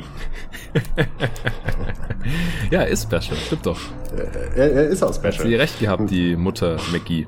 Auf jeden Fall. Also äh, hat sich ja durchaus nochmal berappt. Also er ist halt nicht die hellste Kerze auf der Torte, ohne ihm jetzt zu nahe treten zu wollen. Zumindest das, was man so mitbekommen hat. Ja. Auch auf dem Platz äh, war er für Bloopers ohne Ende verantwortlich. Richtig geil. Zeitleben seiner Karriere wirklich unterhaltsam. Aber hat sich dann halt jetzt dann tatsächlich noch gefangen. Spätestens bei den Warriors, vorher bei den Mavericks eigentlich schon äh, ganz solide gespielt als Verteidiger und hat mittlerweile halt eben gerafft, dass er sich halt darauf beschränken sollte, zu verteidigen, den Ring zu beschützen und zu stopfen offensiv. Und äh, das kann er stellenweise auch ganz gut und äh, ja, ist dann doch unter seinen Erwartungen aber zurückgeblieben, würde ich sagen, wenn man sich seine Karriere anguckt. Also da wurde er teilweise ziemlich hoch gehypt, was so sein athletisches Potenzial, das ist halt nun mal auch gewaltig. Also Sprungkraft ist halt äh, außerordentlich gut, ähm, aber am Ende dann halt nie das geliefert, was er vielleicht hätte liefern können. Aber jetzt zum Ende hin dann doch ein wertvoller Rollenspieler. Ja, genau. Also zweimal NBA-Champ geworden, ja. Und Ja. das halt nicht irgendwie mal in der Garbage Time von der Bank, sondern durchaus hat er eine Rolle gehabt von der Bank da bei Steve Kerr. Teilweise vielleicht ein bisschen größer als hätte sein sollen, aber der war davor schon fast aus der Liga draußen. Also ich kann mich noch erinnern, der war da bei den Process Sixers 2014, 15. Die haben dann noch sechs Spiele irgendwie ausprobiert, haben gedacht, okay, wir haben eh schon sieben Center irgendwie drin. Äh, McGee ist kein Teil von unserer Zukunft und da habe ich dann schon gedacht, okay, der Typ ist 27. Probiert's jetzt nochmal irgendjemand mit ihm? Also in, in Denver war der ja durchaus auch schon Teil von, ja, Playoff-Teams zumindest mal. Ja. Aber ganz sein, sein Potenzial erfüllt hat er nie. Also war jetzt auch kein Bast oder sowas. Wie gesagt, der ist dann 18 gedraftet worden. Und wir nehmen jetzt hier an 20. Also das kommt ja schon ungefähr hin. Und jetzt bei den Lakers ist er ja auch wieder Starter, immerhin. Aber er hat auf jeden Fall seine defensiven Unzulänglichkeiten. Das hat ja auch Julius Schubert hier von äh, Just a Kid from Germany YouTube-Kanal äh, immer wieder schön beschrieben, dass er halt jemand ist, der Blocks huntet, also der den Spieler zum Drive einlädt, ihm erst ein bisschen Platz macht, damit er ihn dann blocken kann. Und wenn es nicht klappt, dann hat man halt einen Layup oder einen Dank verschenkt. Also kein solider Defender und offensiv, ja, ist er halt ein sehr, sehr guter Lob-Third, sehr gutes vertikales Spacing äh, und mehr sollte man ihm da halt leider auch nicht zugestehen, weil sonst kommen irgendwelche crazy Hookshots dabei ja. raus. Aber nee, hier an äh, 20 auf jeden Fall besser auch als Alexia äh, Johnson. An 21 sind die New Jersey Nets wieder dran. Ryan Anderson ist schon weg vom Board. Wen habe ich hier noch? Ich hatte hier in diesem Tier noch Lee drin. Chalmers ist weg, Hibbert ist weg. Ah, einen habe ich noch. Luc Mba Amouté. Prinz, der Prinz Luc Mba Amouté. Ja, er ist Prinz eines afrikanischen Stammes war äh, von UCLA, also selbes College wie Russell Westbrook und Kevin Love tatsächlich aus äh, Kamerun. Ja ich finde es eigentlich so eine Unart, wenn man immer sagt, der Spieler ist aus Afrika, weil das ist halt ein Kontinent und kein ja, Land. Ja. Es ist Kamerun, hat jetzt über die Karriere sechs Punkte, vier Rebounds im Schnitt aufgelegt, haut keinen um. Vor allem als Shooter leider immer sehr unzulänglich, hat auf 100 Possessions zwei Dreier genommen, also Tony Allen Level, 34 Prozent davon getroffen, hatte da auch bessere Jahre. Vor allem bei den Process Sixers hat er mal fünf Dreier auf 100 Possessions genommen, was für ihn ein sehr, sehr herausstechender Wert ist, aber nur 31 Prozent getroffen. Dann ist er im Volumen wieder ein bisschen runtergegangen, als er bei den Clippers war und auch bei den Rockets mal war er wieder ein bisschen besser getroffen. Aber in erster Linie einfach ein sehr, sehr, sehr starker Defender. Ja. Hatte nie die Lobby oder den Hype, dass es für ein All-Defensive-Team gereicht hätte oder irgend sowas. Aber er war einfach ein sehr, sehr guter Defender. On-Ball, auch im, im Teamverbund da brauchbar, so dass es halt schon auch in guten Teams zu Starterrollen gereicht hat. Er war dann halt einer dieser vielen Small Forwards, die mal bei den Clippers ausprobiert wurden. Im Endeffekt hat es dazu gereicht, aber er hatte halt dann doch irgendwie zu viele Schwächen, als dass er jetzt irgendwie Zeit seiner Karriere ein Starter gewesen wäre. Aber hier an 21 muss er jetzt auch mal genommen werden. Ja, schließe ich mich auch absolut an. Okay, dann haben wir jetzt noch acht Picks vor uns. Gerne im Schnelldurchlauf äh, an 22 zu den Orlando Magic. Wen nimmst du? Cotton Lee ist schon weg. Ja, jetzt gibt's ja, ich habe jetzt drei Bigs hier stehen und ich entscheide mich jetzt einfach für den mit der längsten Karriere. Und zwar ist das Costa Kufus. Ah ja, okay. Ähm, grundsolider NBA-Center. Hat äh, guten, solider Rebounder, solider Verteidiger. Vorne wusste er was mit dem Ball anzustellen, zumindest im Ansatz. Und äh, hat halt eben fast 700 Spiele gemacht über seine Karriere. Also hat sich auch gehalten in der Liga. Viel mehr fällt mir eigentlich nicht zu ihm ein. Ja, kann man jetzt auf jeden Fall mal machen. Kufus wurde ja auch damals in der Region gedraftet. Wo ist er denn? Ah ja, hier, an 23. Bamuti übrigens damals erst am 37 von den Bucks gedraftet worden. Ja, so ein kleiner Stil auf jeden Fall. Ich glaube, ich würde noch einen anderen Spieler vor Kofus nehmen. Der ist jetzt bei mir im nächsten Tier drin. In dem hatte ich auch McGee drin zum Beispiel und dann auch einen Haufen anderer Spieler, die wir jetzt noch nicht gezogen haben. Also er ist auf jeden Fall solide, aber es hat auch ein Career Backup eigentlich. Ja, das auf jeden Fall. Ja. Ich glaube, ich nehme jetzt hier als nächstes Michael Beasley, der an zwei gedraftet wurde. Ich meine, wir haben schon OJ Mayo ja. genommen. Dann äh, kann man jetzt hier langsam mal auch Michael Beasley erlösen. Also ganz klar, seine Karriere war enttäuschend. Das ist nicht die Frage. Äh, die Frage ist nur, welchen Value hatte er jetzt letztendlich für ein NBA-Team über seine Karriere? Hat immerhin 12 Punkte im Schnitt gemacht, 5 Rebounds. Man hat gehofft damals, dass er irgendwie wahrscheinlich so Richtung Carmelo Anthony geht als Combo Forward. Er wurde als Power Forward eigentlich gedraftet. Da war er defensiv. Also er hatte halt auch defensiv nicht so wirklich eine Position. Er hat auch in der NBA nicht so körperlich äh, mithalten können, wie das noch am College war. Da war er auch ein viel besserer Rebounder noch. In der NBA hat er nicht mal 5 Rebounds pro Spiel geholt. In seiner besten Saison waren es 6,4. Das war die zweite Saison noch in Miami. Und nach zwei Jahren wurde er dann schon weggetradet, weil die Heat ja dann Capspace gebraucht haben, um halt LeBron und Chris Bosch unter Vertrag zu nehmen. Das heißt, er wurde da mehr oder weniger gedumpt. Also das hat man relativ schnell gesehen und hatte Pat Riley relativ schnell erkannt, dass man mit Michael Beasley wahrscheinlich eher nicht um eine Championship mitspielen wird. Der hat dann in Minnesota noch richtig gute Zahlen aufgelegt. 19 Punkte pro Spiel in seiner dritten Saison. Sechs Rebounds für besonders viel Teamerfolg. Hat das dann aber auch nicht gereicht. Phoenix hatte mal vorbeigeschaut. Age 24 Season kann ich mich noch erinnern. 10 Punkte pro Spiel, aber natürlich ineffizient. Und er war seitdem eigentlich ein Journeyman. Also die Heat haben ihn nochmal ausprobiert. Houston eine Saison, Milwaukee, Knicks, Lakers und ja, letzte Saison hat ihn dann auch keiner mehr genommen. Mit 30 war er jetzt quasi draußen aus der Liga. 100er Offensivrating über die Karriere. Äh, Wurf war nicht gut genug, ist nicht entschlossen genug äh, zum Brett gegangen, um halt auch mal seine Athletik, die er durchaus hatte, irgendwie in gutes Finishing, konstantes Finishing im Korb umzumünzen. Playmaking war nicht vorhanden. Wie gesagt, Rebounding war nicht so gut. Äh, Defense war nicht vorhanden. Also letztendlich halt halt ein Spieler, der ein bisschen scoren konnte, ein bisschen Scoring-Volumen Ja. gebracht hat, aber letztendlich einfach nicht effizient genug war. Ja, dem habe ich nichts hinzuzufügen. Dann darfst du den nächsten Pick tätigen. ja, ich habe jetzt nur noch Bigs auf meinem Board. Echt? Nee, nicht nur, aber die für mich jetzt noch so in Frage kommen. Okay. Äh, 22 war Ko- Kofus äh, zu den Ja, Magic, auch zu früh. 23 Michael Beasley zu den Jazz, 24 Seattle, äh, Serge Ibaka war da ursprünglich. Und du würdest jetzt nehmen, wen? Ja, ich habe ich hab ein bisschen Überblick verloren. Ich nehme jetzt äh, Jared Bayless. Ja, okay. der auch mal wieder ein scorender Point Guard ist, ähm, wo wir ja irgendwie einige hier haben, der auch immer so ein bisschen Tweener war. Man wusste irgendwie auch nie so ganz, ist er jetzt Point Guard, ist er Shooting Guard? Eigentlich für einen Shooting Guard deutlich zu klein. Gerade wenn man halt von die, äh, wenn man sich die Position irgendwie so traditionell ansieht, konnte auch offensiv nicht so wirklich was, war recht schnell ähm, und spritzig, aber kein wirklich toller Athlet, auch nicht wirklich effizient. Also man merkt, wir kommen jetzt hier langsam auch äh, wirklich in, ans Ende der ersten Runde. Ja. Ähm, ist aber eben jetzt noch vom reinen Skill-Level her, würde ich sagen, äh, noch ein paar anderen Spielern vorzuziehen. Ja, denke ich auch. Den hätte ich jetzt auch hier in diese Gruppierung mit drin. Hat acht Punkte, drei Assists über die Karriere aufgelegt, 36% seiner Dreier getroffen. Elf Jahre in der Liga drin gewesen und ist, glaube ich, auch einer der letzten Spieler, die wir noch nicht genommen haben, die äh, zumindest zehn Jahre in der Liga drin waren. Ja, tatsächlich. Ich sehe keinen mehr, Ja. den wir noch nicht genommen haben. Das passt dann doch. Ein paar Spieler, die nur neun Jahre in der Liga drin waren, haben wir auch schon genommen. Chalmers, Hibbert, Mayo war sogar nur acht. Ja, dann äh, haben wir jetzt noch sechs Picks, Platz 25, Houston Rockets. Äh, wie gesagt, der Pick wurde damals Batum, den haben sie dann getradet. Ein Spieler dieser Güteklasse ist jetzt natürlich lange nicht mehr auf dem Board. Ich äh, würde jetzt hier nehmen einen Spieler, der viel früher gepickt worden war, und zwar Brandon Rush. Hm, ja. Ist ähm, auf jeden Fall ein guter Shooter, hat sich neun Jahre in der Liga gehalten, 40% seiner Dreier getroffen, hatte ich vorher schon mal kurz erwähnt, sieben Punkte pro Spiel gemacht, also nichts herausragendes, aber ja, solider Shooting, Rollenspieler, drei Jahre Indiana, zwei Jahre Golden State, Utah, dann nochmal Golden State, hat auch einen Titel mitgenommen, immerhin, und hat auf 100 Possessions sechs Dreier genommen, also hatte ich ja vorhin auch schon erwähnt, nicht so hohes Volumen, aber wenn er abgedrückt hat, dann hat er ganz gut getroffen, ansonsten war nicht so effizient, 102 Offensivrating. Okay, dann äh, schmeiße ich jetzt mal alles über Bord, was mir wichtig und heilig ist Okay, das klingt interessant. Bei der Evaluation und nimm jetzt einfach mal den meiner Meinung nach besten vom Talentlevel her übrig gebliebenen Big, der eine wahnsinnig kurze NBA-Karriere hatte. Ja. Aber äh, nehme ich jetzt einfach Nikola Pekovic. Ja, geil, den habe ich auch auf dem Board. Nice. der halt nur 270 NBA-Spiele gemacht hat, aber eben eine absolute Naturgewalt war. Äh, Also selten so einen Baumstamm gesehen. Ich habe ihn einmal live gesehen im Madison Square Garden und der sah nochmal doppelt so breit aus wie alle anderen Spieler. Das habe ich nie wieder gesehen.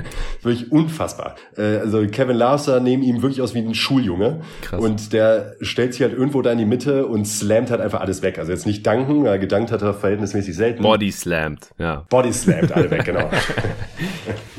Hat aber eben sehr, sehr feines Händchen gehabt und äh, war erstaunlich filigran, was seinen Spielstil angeht. Äh, Dafür eben, dass er so ein gewaltiger Baumstamm war. Hat er doch immerhin einmal über 17 Punkte im Schnitt aufgelegt. Also als Offensivcenter wirklich sehr brauchbar Ja. über seine Karriere hinweg, aber halt eben viel zu kurz gespielt. Also 112er O-Rating ist aller Ehrenwert. Solider Rebounder und hat auch neben Love eigentlich gut funktioniert, weil er durchaus eine vernünftige Spielintelligenz auch hatte. Und ja, eben was sein Skill-Level angeht, sehe ich ihn dann jetzt noch über den anderen Bigs, die hier noch bei mir so auf dem Zettel stehen. Deshalb jetzt Nikola Pekovic. Ja, also defensiv hat das leider neben Love dann nicht so gut funktioniert, weil er einfach Ne. Pack dafür zu groundbound war. Also der äh, konnte auch nicht mehr springen als Kevin Love. War zwar ein Riesenkörper da in der Zone, über 300 Pfund gelistet, einer der wenigen NBA-Spieler, über 300 Pfund gelistet sind, 307. Ja, das sind also umgerechnet 140 Kilo auf Und nur zwei Meter 2 elf. Meter elf. Also, Also- ja, wirklich äh, thick, der Dude. Ja, mit 30, also erst mit 25 in die Liga gekommen, Big Pack und dann äh, mit 30 auch schon wieder draußen gewesen. Aber ich mochte ihn auch immer irgendwie, war äh, auf jeden Fall ein Typ und spielerisch auf jeden Fall gut genug, dass man ihn jetzt hier nehmen kann, auch wenn er nur diese sechs Jährchen halt leider in der Liga war, 271 Spiele. Aber es wird jetzt auch langsam dünn. Aber man kann auf jeden Fall hier noch Spieler nehmen, über die man ein bisschen was erzählen kann. Ich habe gerade mit Rush schon einen Shooter genommen, jetzt nehme ich doch den nächsten Shooter. Undrafted, unser erster Undrafted Spieler heute hier. Und zwar Ah. Anthony Morrow. Ich habe gerade, nachdem ich Rush genommen habe, schon überlegt, eigentlich hätte ich auch Anthony Morrow nehmen können. Der war nämlich eigentlich auch besser als Brandon Rush. Defensiv schlechter, weil viel schlechter als Anthony Morrow kann man nicht verteidigen. Was wahrscheinlich auch der Grund war, wieso er nicht gedraftet wurde und danach auch in der Liga ein bisschen rumgereicht wurde wie sauer Bier, denn am Wurf konnte es nicht liegen. Denn der Typ konnte wirklich sehr, sehr gut werfen.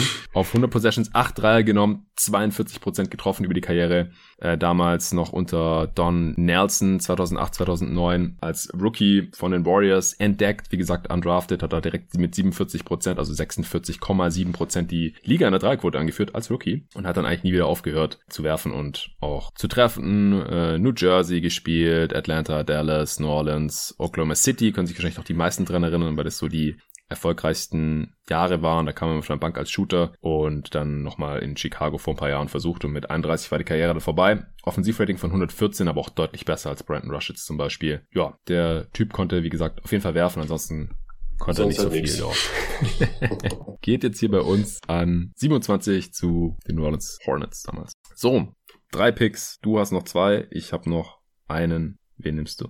Ja, nehme ich den nächsten Spieler aus dem Osten, wieder ein Big, Timothy Moskov. Yes, das ist der zweite undrafted Player heute. Auch wieder ein Baumstamm. Ja. Ähm, nicht ganz so krass wie Pekovic, dafür nochmal eine ordentliche Ecke größer. Äh, waschechter Seven-Footer. Bei ihm war halt auch das Ding, also man bleibt halt wahrscheinlich hängen. Einmal das äh, super Spiel in den Finals gegen die Warriors, wo er einmal irgendwie, ich glaube, 28 Punkte oder so war das aufgelegt hat. Der halt auch sehr versiert war als, als Offensivspieler, auch trotz seiner Größe. Ähm, durchaus filigraner Postspieler, auch ein ganz okayen Wurf, so aus der, aus der Midrange. Freiwürfe hat er auch getroffen. Und defensiv ein guter Ringbeschützer. Absolut nicht mobil, aber als Ringbeschützer absolut brauchbar. Ja, genau. So hat gerade noch so diese Zeit mitgenommen bei den Cavs, wo man halt noch mit so einem Big auf jeden Fall auflaufen konnte als Contender, auch neben Spieler wie Tristan Thompson oder Kevin Love dann. Und hat er dann den Championship 2016 mit den Cavs auch noch mitgenommen und dann wurde er gnadenlos überbezahlt in der Offseason 2016 von den Lakers, glaube 70 Millionen hingelegt bekommen. Und äh, dafür ist jetzt wahrscheinlich die meisten Fans im Gedächtnis geblieben, denn er hat da bei den Lakers einfach absolut gar nichts gerissen. Eine Saison hat er da gespielt, 7 und 5 aufgelegt, was übrigens auch sein Karrierewert ist. Dann wurde er gegen Brook Lopez getradet zu den Nets und dann äh, nochmal zu den Magic, die ihn äh, dann ja aber auch von der Gehaltsliste streichen konnten, weil er als Sportinvalide evaluiert wurde. Ja, kam spät in die Liga, erst mit 24 dann, 2010, 11, also war undrafted in der Class, weil ihn halt einfach niemand gedraftet hat, aber er automatisch aufgrund des Alters eben drin war. Und dann kam er eben 2010 letztendlich in die Liga. Nix, dann direkt im Paket für Mello getradet, dann einige Jahre in Denver gespielt und die beste Zeit dann ja auch bei den Cavs gehabt, wie du ja gerade schon beschrieben hast. Den kann man sich auf jeden Fall nehmen. Mein letzter Pick, A29, Detroit Pistons, die haben damals DJ White gedraftet, beziehungsweise den Pick weggetradet und dann haben die Thunder, glaube ich, damit DJ White gedraftet. An 28 übrigens Dante Green haben wir jetzt gar nicht erwähnt gehabt. Der ist mir vor allem in Erinnerung geblieben, weil er in der Summer League 40 Punkte rausgehauen gehabt hat. Alle haben gedacht, der wäre toll und dann hat er in MA gar nichts gerissen. Ich nehme an 29 mit meinem letzten Pick. Den haben wir dann noch schönes. Oh. Hau raus. Ja, ich nehme Daryl Arthur. Oh. Ja, der ist in der Realität an 27 zu den New Orleans Pelicans gekommen. Ich glaube, die haben direkt nach Memphis getradet. Naja, auf jeden Fall von Kansas, wie gesagt, damals Titel geholt am College und dann auch in der ersten Runde weggegangen. Der saß auch im Green Room und musste da ewig lang warten. Und als er dann gepickt wurde, haben die New Yorker applaudiert, denn er ist aus New York. Ja, damals von Memphis gedraftet worden und leider einer, der sein Talent nie so ganz realisieren konnte, auch weil er sich die Achillessehne gerissen hat, mhm. schon mit 22. Hat deswegen 2011, 12 gar nicht gespielt. Relativ mobiler Big, also wurde als Power Forward gedraftet, aber teilweise dann wurde auch als Small Forward gelistet. Mittlerweile wird er wahrscheinlich auch Small Ball 5 spielen. Und ja, war halt relativ athletisch, guter Defender, hat jetzt nie so wirklich einen Dreier entwickelt. Äh, später in der Karriere hat er noch Dreier angefangen zu nehmen, da in Denver, wo er dann noch als ähm, Bank-Big am Start war. Ja, Karriere leider dann mit 29 auch schon vorbei. Also wie gesagt, ich glaube, wegen dieses Achillessehnenriss konnte er sein Talent jetzt nie so komplett realisieren, aber war auf jeden Fall ein interessantes Prospect, fand ich. Und ja, von den Tools her hätte es eigentlich auch ein Spieler sein können, der mehr reißt. Ja, absolut. Letzter Pick. Letzter Pick, Ömer Aschik. ja, jetzt haust du ihn raus. Jetzt hau ich ihn raus. Äh, ja, äh, hat die Pelicans ruiniert mit seinem Vertrag, muss man wahrscheinlich so sagen. Aber äh, das kann man ihm ja schwer anlassen, Richtig. denn äh, gerade in seiner Prime war ein äh, sehr guter Rebounder und auch ein guter Rim Protector. Hat da durchaus seine Leistung gebracht, war auch so als Twin Tower neben Noah ähm, als als Backup Big bei den Bulls. Ähm, hat dann eine wichtige und auch eine gute Rolle eingenommen und dann nachher halt eben bei Houston halt eben gerade statistisch aufgeblüht, was dann halt eben auch zu diesem Vertrag geführt hat und den er natürlich später nicht mehr rechtfertigen konnte, aber immerhin auch fast 500 NBA-Spiele gemacht. Heutzutage wahrscheinlich kaum noch zu gebrauchen, aber finde ich jetzt als Abschluss eigentlich ganz okay. Der einzige, den ich jetzt noch so in Erwägung gezogen hätte, wäre vielleicht noch JJ Hickson gewesen, den man jetzt auch wahrscheinlich noch nehmen könnte, aber spricht halt tatsächlich für diese Draft Class. Also wir sind jetzt tatsächlich bei der 30 angekommen und da waren schon eine Menge brauchbare NBA-Spieler dabei. Genau. Ich habe jetzt auch nur noch Hickson auf dem Board oder Jason Thompson, hatte ich ja vorhin schon kurz erwähnt, Ja. der damals schon an 12 wegging. Im Endeffekt auch keine so lange NBA-Karriere hatte. Es sind witzigerweise auch irgendwie vergleichbare Spielertypen, JJ Hickson und Jason Thompson. Also beide Ja. irgendwie für die 5 defensiv zu schlecht. Kein Dreier, für die 4 irgendwie dann aber auch nicht mobil genug und deswegen halt auch nicht so lange in der NBA. Ich kann mich noch erinnern, dass es mal Trade-Gerüchte gab von Amari Stoudemire zu den Cavs und er hätte irgendwie JJ Hickson im Paket sein sollen und der wurde dann aber irgendwie als untouchable deklariert, damals noch. Ja, schön. Ja, wir sind durch mit den 30. Dann haben wir jetzt noch unsere paar Kategorien. Du darfst dir schon mal überlegen, wen du als most overrated, underrated ansehen würdest in dieser Class und der Spieler, den du immer noch nicht aufgegeben hast. Währenddessen verlese ich hier mal kurz, welche Spieler hier im Vergleich zur Draft 2008 bei uns heute viel früher gezogen wurden und welche am weitesten gefallen sind von denen, die noch gezogen wurden. Den größten Sprung hat Goran Dragic gemacht, damit der Stil dieser Draft. Der wurde an 45 gezogen, bei uns schon an 7 also 38 Spots früher. Wenn man jetzt die beiden undrafted Jungs, Timofey Moskov und Anthony Morrow mit reinnehmen will, die wurden damals ja gar nicht gedraftet, also nicht mal an 60. Ich habe die jetzt mal als 61. Pick hier reingeschrieben. Dann wurden die auch jeweils jetzt quasi 30 Spots früher genommen. Ansonsten der Andre Jordan, damals an 35, bei uns an 9, 26 Spots früher. Barmute war ein Second Round Pick, der ging 16 Spots früher weg, bei uns an 21. Mario Chalmers auch 16 Spots früher, bei uns an 18. Und George Hill auch 16 Plätze früher an 10 statt an 26. Batum 14 Spots höher. Ah ja, Ibaka habe ich noch übersehen. Der ging an 24 weg, bei uns schon an 5. Ja, und von den oberen Picks noch Brook Lopez 7 Picks früher. Am tiefsten gefallen ist Michael Beasley von 2 auf 23, Jared Bayless von 11 auf 24 und Brandon Rush von 13 auf 25. Ah ja, und OJ Mayo natürlich von 3 auf 19. So, most overrated für dich, Nico. Mm, Dann nehme ich einfach mal DeAndre Jordan. Ja, Der halt gut war, aber halt nie so gut, äh, wie man ihn vielleicht gerne gehabt hätte. ja, wahrscheinlich. Vor allem jetzt auch noch von Kyrie Irving und Kevin Durant wahrscheinlich overrated, die sicherlich ihre Rolle gespielt haben, dass er jetzt noch 40,4 bekommen hat, glaube ich, letzten Sommer, also 10 Millionen pro Jahr. Ja. Das mit über 30 und jetzt ja auch noch seinen Starting-Spot bekommen hat, nachdem man Kenny Atkinson noch losgeworden ist. Während man halt mit Jared Allen eigentlich schon einen soliden und besseren und vor allem auch talentierteren für die Zukunft Center bereitstehen hat. Und auch so, ja, All-NBA-Teams, All-Defense-Teams von Jordan, All-Star-Teams. Das war wahrscheinlich unterm Strich ein bisschen zu viel, aber er hat damals halt relativ viel Hype bekommen. Und auch Doc Rivers hat ja seine Agenda immer gepusht und auch immer Ja. die Werbetrommel für ihn als Defensive Player of the Year gerührt, um ihn da halt auch zu motivieren. Denn du hattest ja vorhin auch erwähnt, wenn der Andre Jordan nicht motiviert war, dann hat er halt auch nicht so gut gespielt. Ja, da würde ich mitgehen. Ich würde ansonsten noch äh, Derrick Rose reinschmeißen für die, die ihn hier an zwei haben, denn dafür war die Karriere und vor allem halt auch die sehr hohe Peak zugegebenermaßen, aber halt einfach zu kurz, denn wie gesagt, er hat eigentlich nur zwei Saisons auf Top-Niveau gespielt und der Rest seiner Karriere. Das Ding ist halt auch, er war auch immer im Kader und hat einen Haufen Kohle gekostet und man konnte aber halt nie so richtig mit ihm planen, weil er halt so viel gefehlt hat. Äh, man konnte jetzt aber auch keinen anderen Spieler auf seine Position reinholen, weil man davon ausgehen wollte oder musste, dass er irgendwann wieder kommt und dann auch wieder spielen will. Und dann hat er halt auch noch so viele Jahre seine eigene Rolle dann verkannt. Und das ist halt unterm Strich dann halt leider keine so tolle Karriere, wie es vielleicht der ein oder andere jetzt noch so vor Augen hat. Gewünscht hätte ich es mir natürlich auch anders. Ich habe mir auch damals in seiner MVP-Saison tatsächlich ein Jersey von ihm geholt und so. Also ich bin jetzt echt kein Hater. Aber unterm Strich habe ich schon so ein bisschen das Gefühl, dass Rose von vielen noch ein bisschen überbewertet. Most underrated. Ja, habe ich schon mal angedeutet, nämlich Gallinari, den ich halt deutlich eher Richtung All-Star als Richtung Rollenspieler einordnen würde. Und ich glaube, den Ruf genießt er nicht zwingend. Ja. Mittlerweile vielleicht, aber ähm, viele Jahre seiner Karriere nicht. Ja, würde ich auch sagen. Ich würde noch Brook Lopez sagen. Case hatte ich ja schon gemacht. Ich habe ihn hier auch an drei gezogen. Ich denke, dass das ein relativer Hot Take ist. Aber wie gesagt, für mich hat er eine sehr gute Karriere gehabt bis hierhin und äh, auch sehr viel Ja. größeren Impact an beiden Enden des Feldes, als man vielleicht gemeinhin annimmt. Welchen Spieler hast du immer noch nicht aufgegeben von dieser Class, Nico? Ja, Mayo und Chalmers, die teilen sich den Platz. Weil auch so unterschiedliche Voraussetzungen irgendwie. Ja, aber äh, die haben bei mir einen Stein im Brett. Ja, kann ich nachvollziehen. Ich glaube, ich habe Anthony Randolph immer nicht aufgegeben. Den habe ich jetzt hier ah, auch gar nicht auch gepickt. Gut, auch gut. Aber war ein Lottery-Pick, ja, ein 14 damals. Warriors, die Warriors haben auch so viele Busts gepickt in ihren, ihren Lottery-Picks immer. Allerdings. Ja, Randolph echt super athletisch. Damals konnte alles so ein bisschen, bisschen Ballhandling, äh, bisschen werfen und dann NBA hat das irgendwie doch nicht, nicht so richtig gezeigt. Vor ein paar Jahren, vor zwei Jahren war das ja, als ähm, Doncic und Dragic die EM gewonnen haben mit Slowenien. Der spielt ja für Slowenien, hat mittlerweile die doppelte Staatsbürgerschaft. Und da ist mir dann halt wieder positiv aufgefallen, hat die ganzen Pässe von den beiden halt irgendwie reingeslampt und so. Der ist ja immer noch erst äh, 30 oder so, da war damals wahrscheinlich 29 oder so. Und da habe ich auch gedacht, ey Junge, wenn, wenn der sich mal irgendwie in der NBA durchgesetzt hätte. Ja. Aber hat nicht sollen sein. Hatte so ein bisschen so ein, so ein Kevin Garnett-Körper, aber halt. Ja, aber athletisch Wahnsinn. Okay, hast du noch irgendwas? Nee. Dann sind wir auch schon durch. Hat jetzt gar nicht so lange gedauert.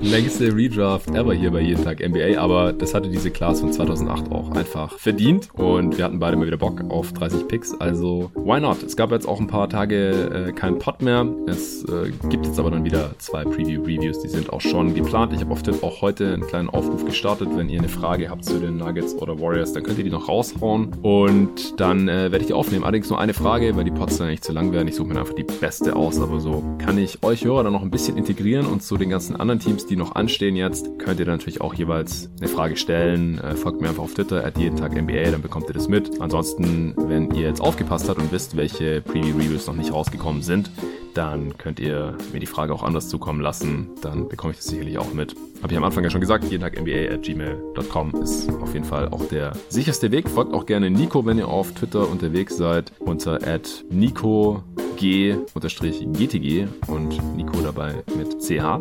Und wie gesagt, ich freue mich über Reviews. Wenn ihr mir eine Review schreibt bei Apple Podcast, dann bekommt ihr hier einen Shoutout. Vielen Dank dafür und bis zum nächsten Mal.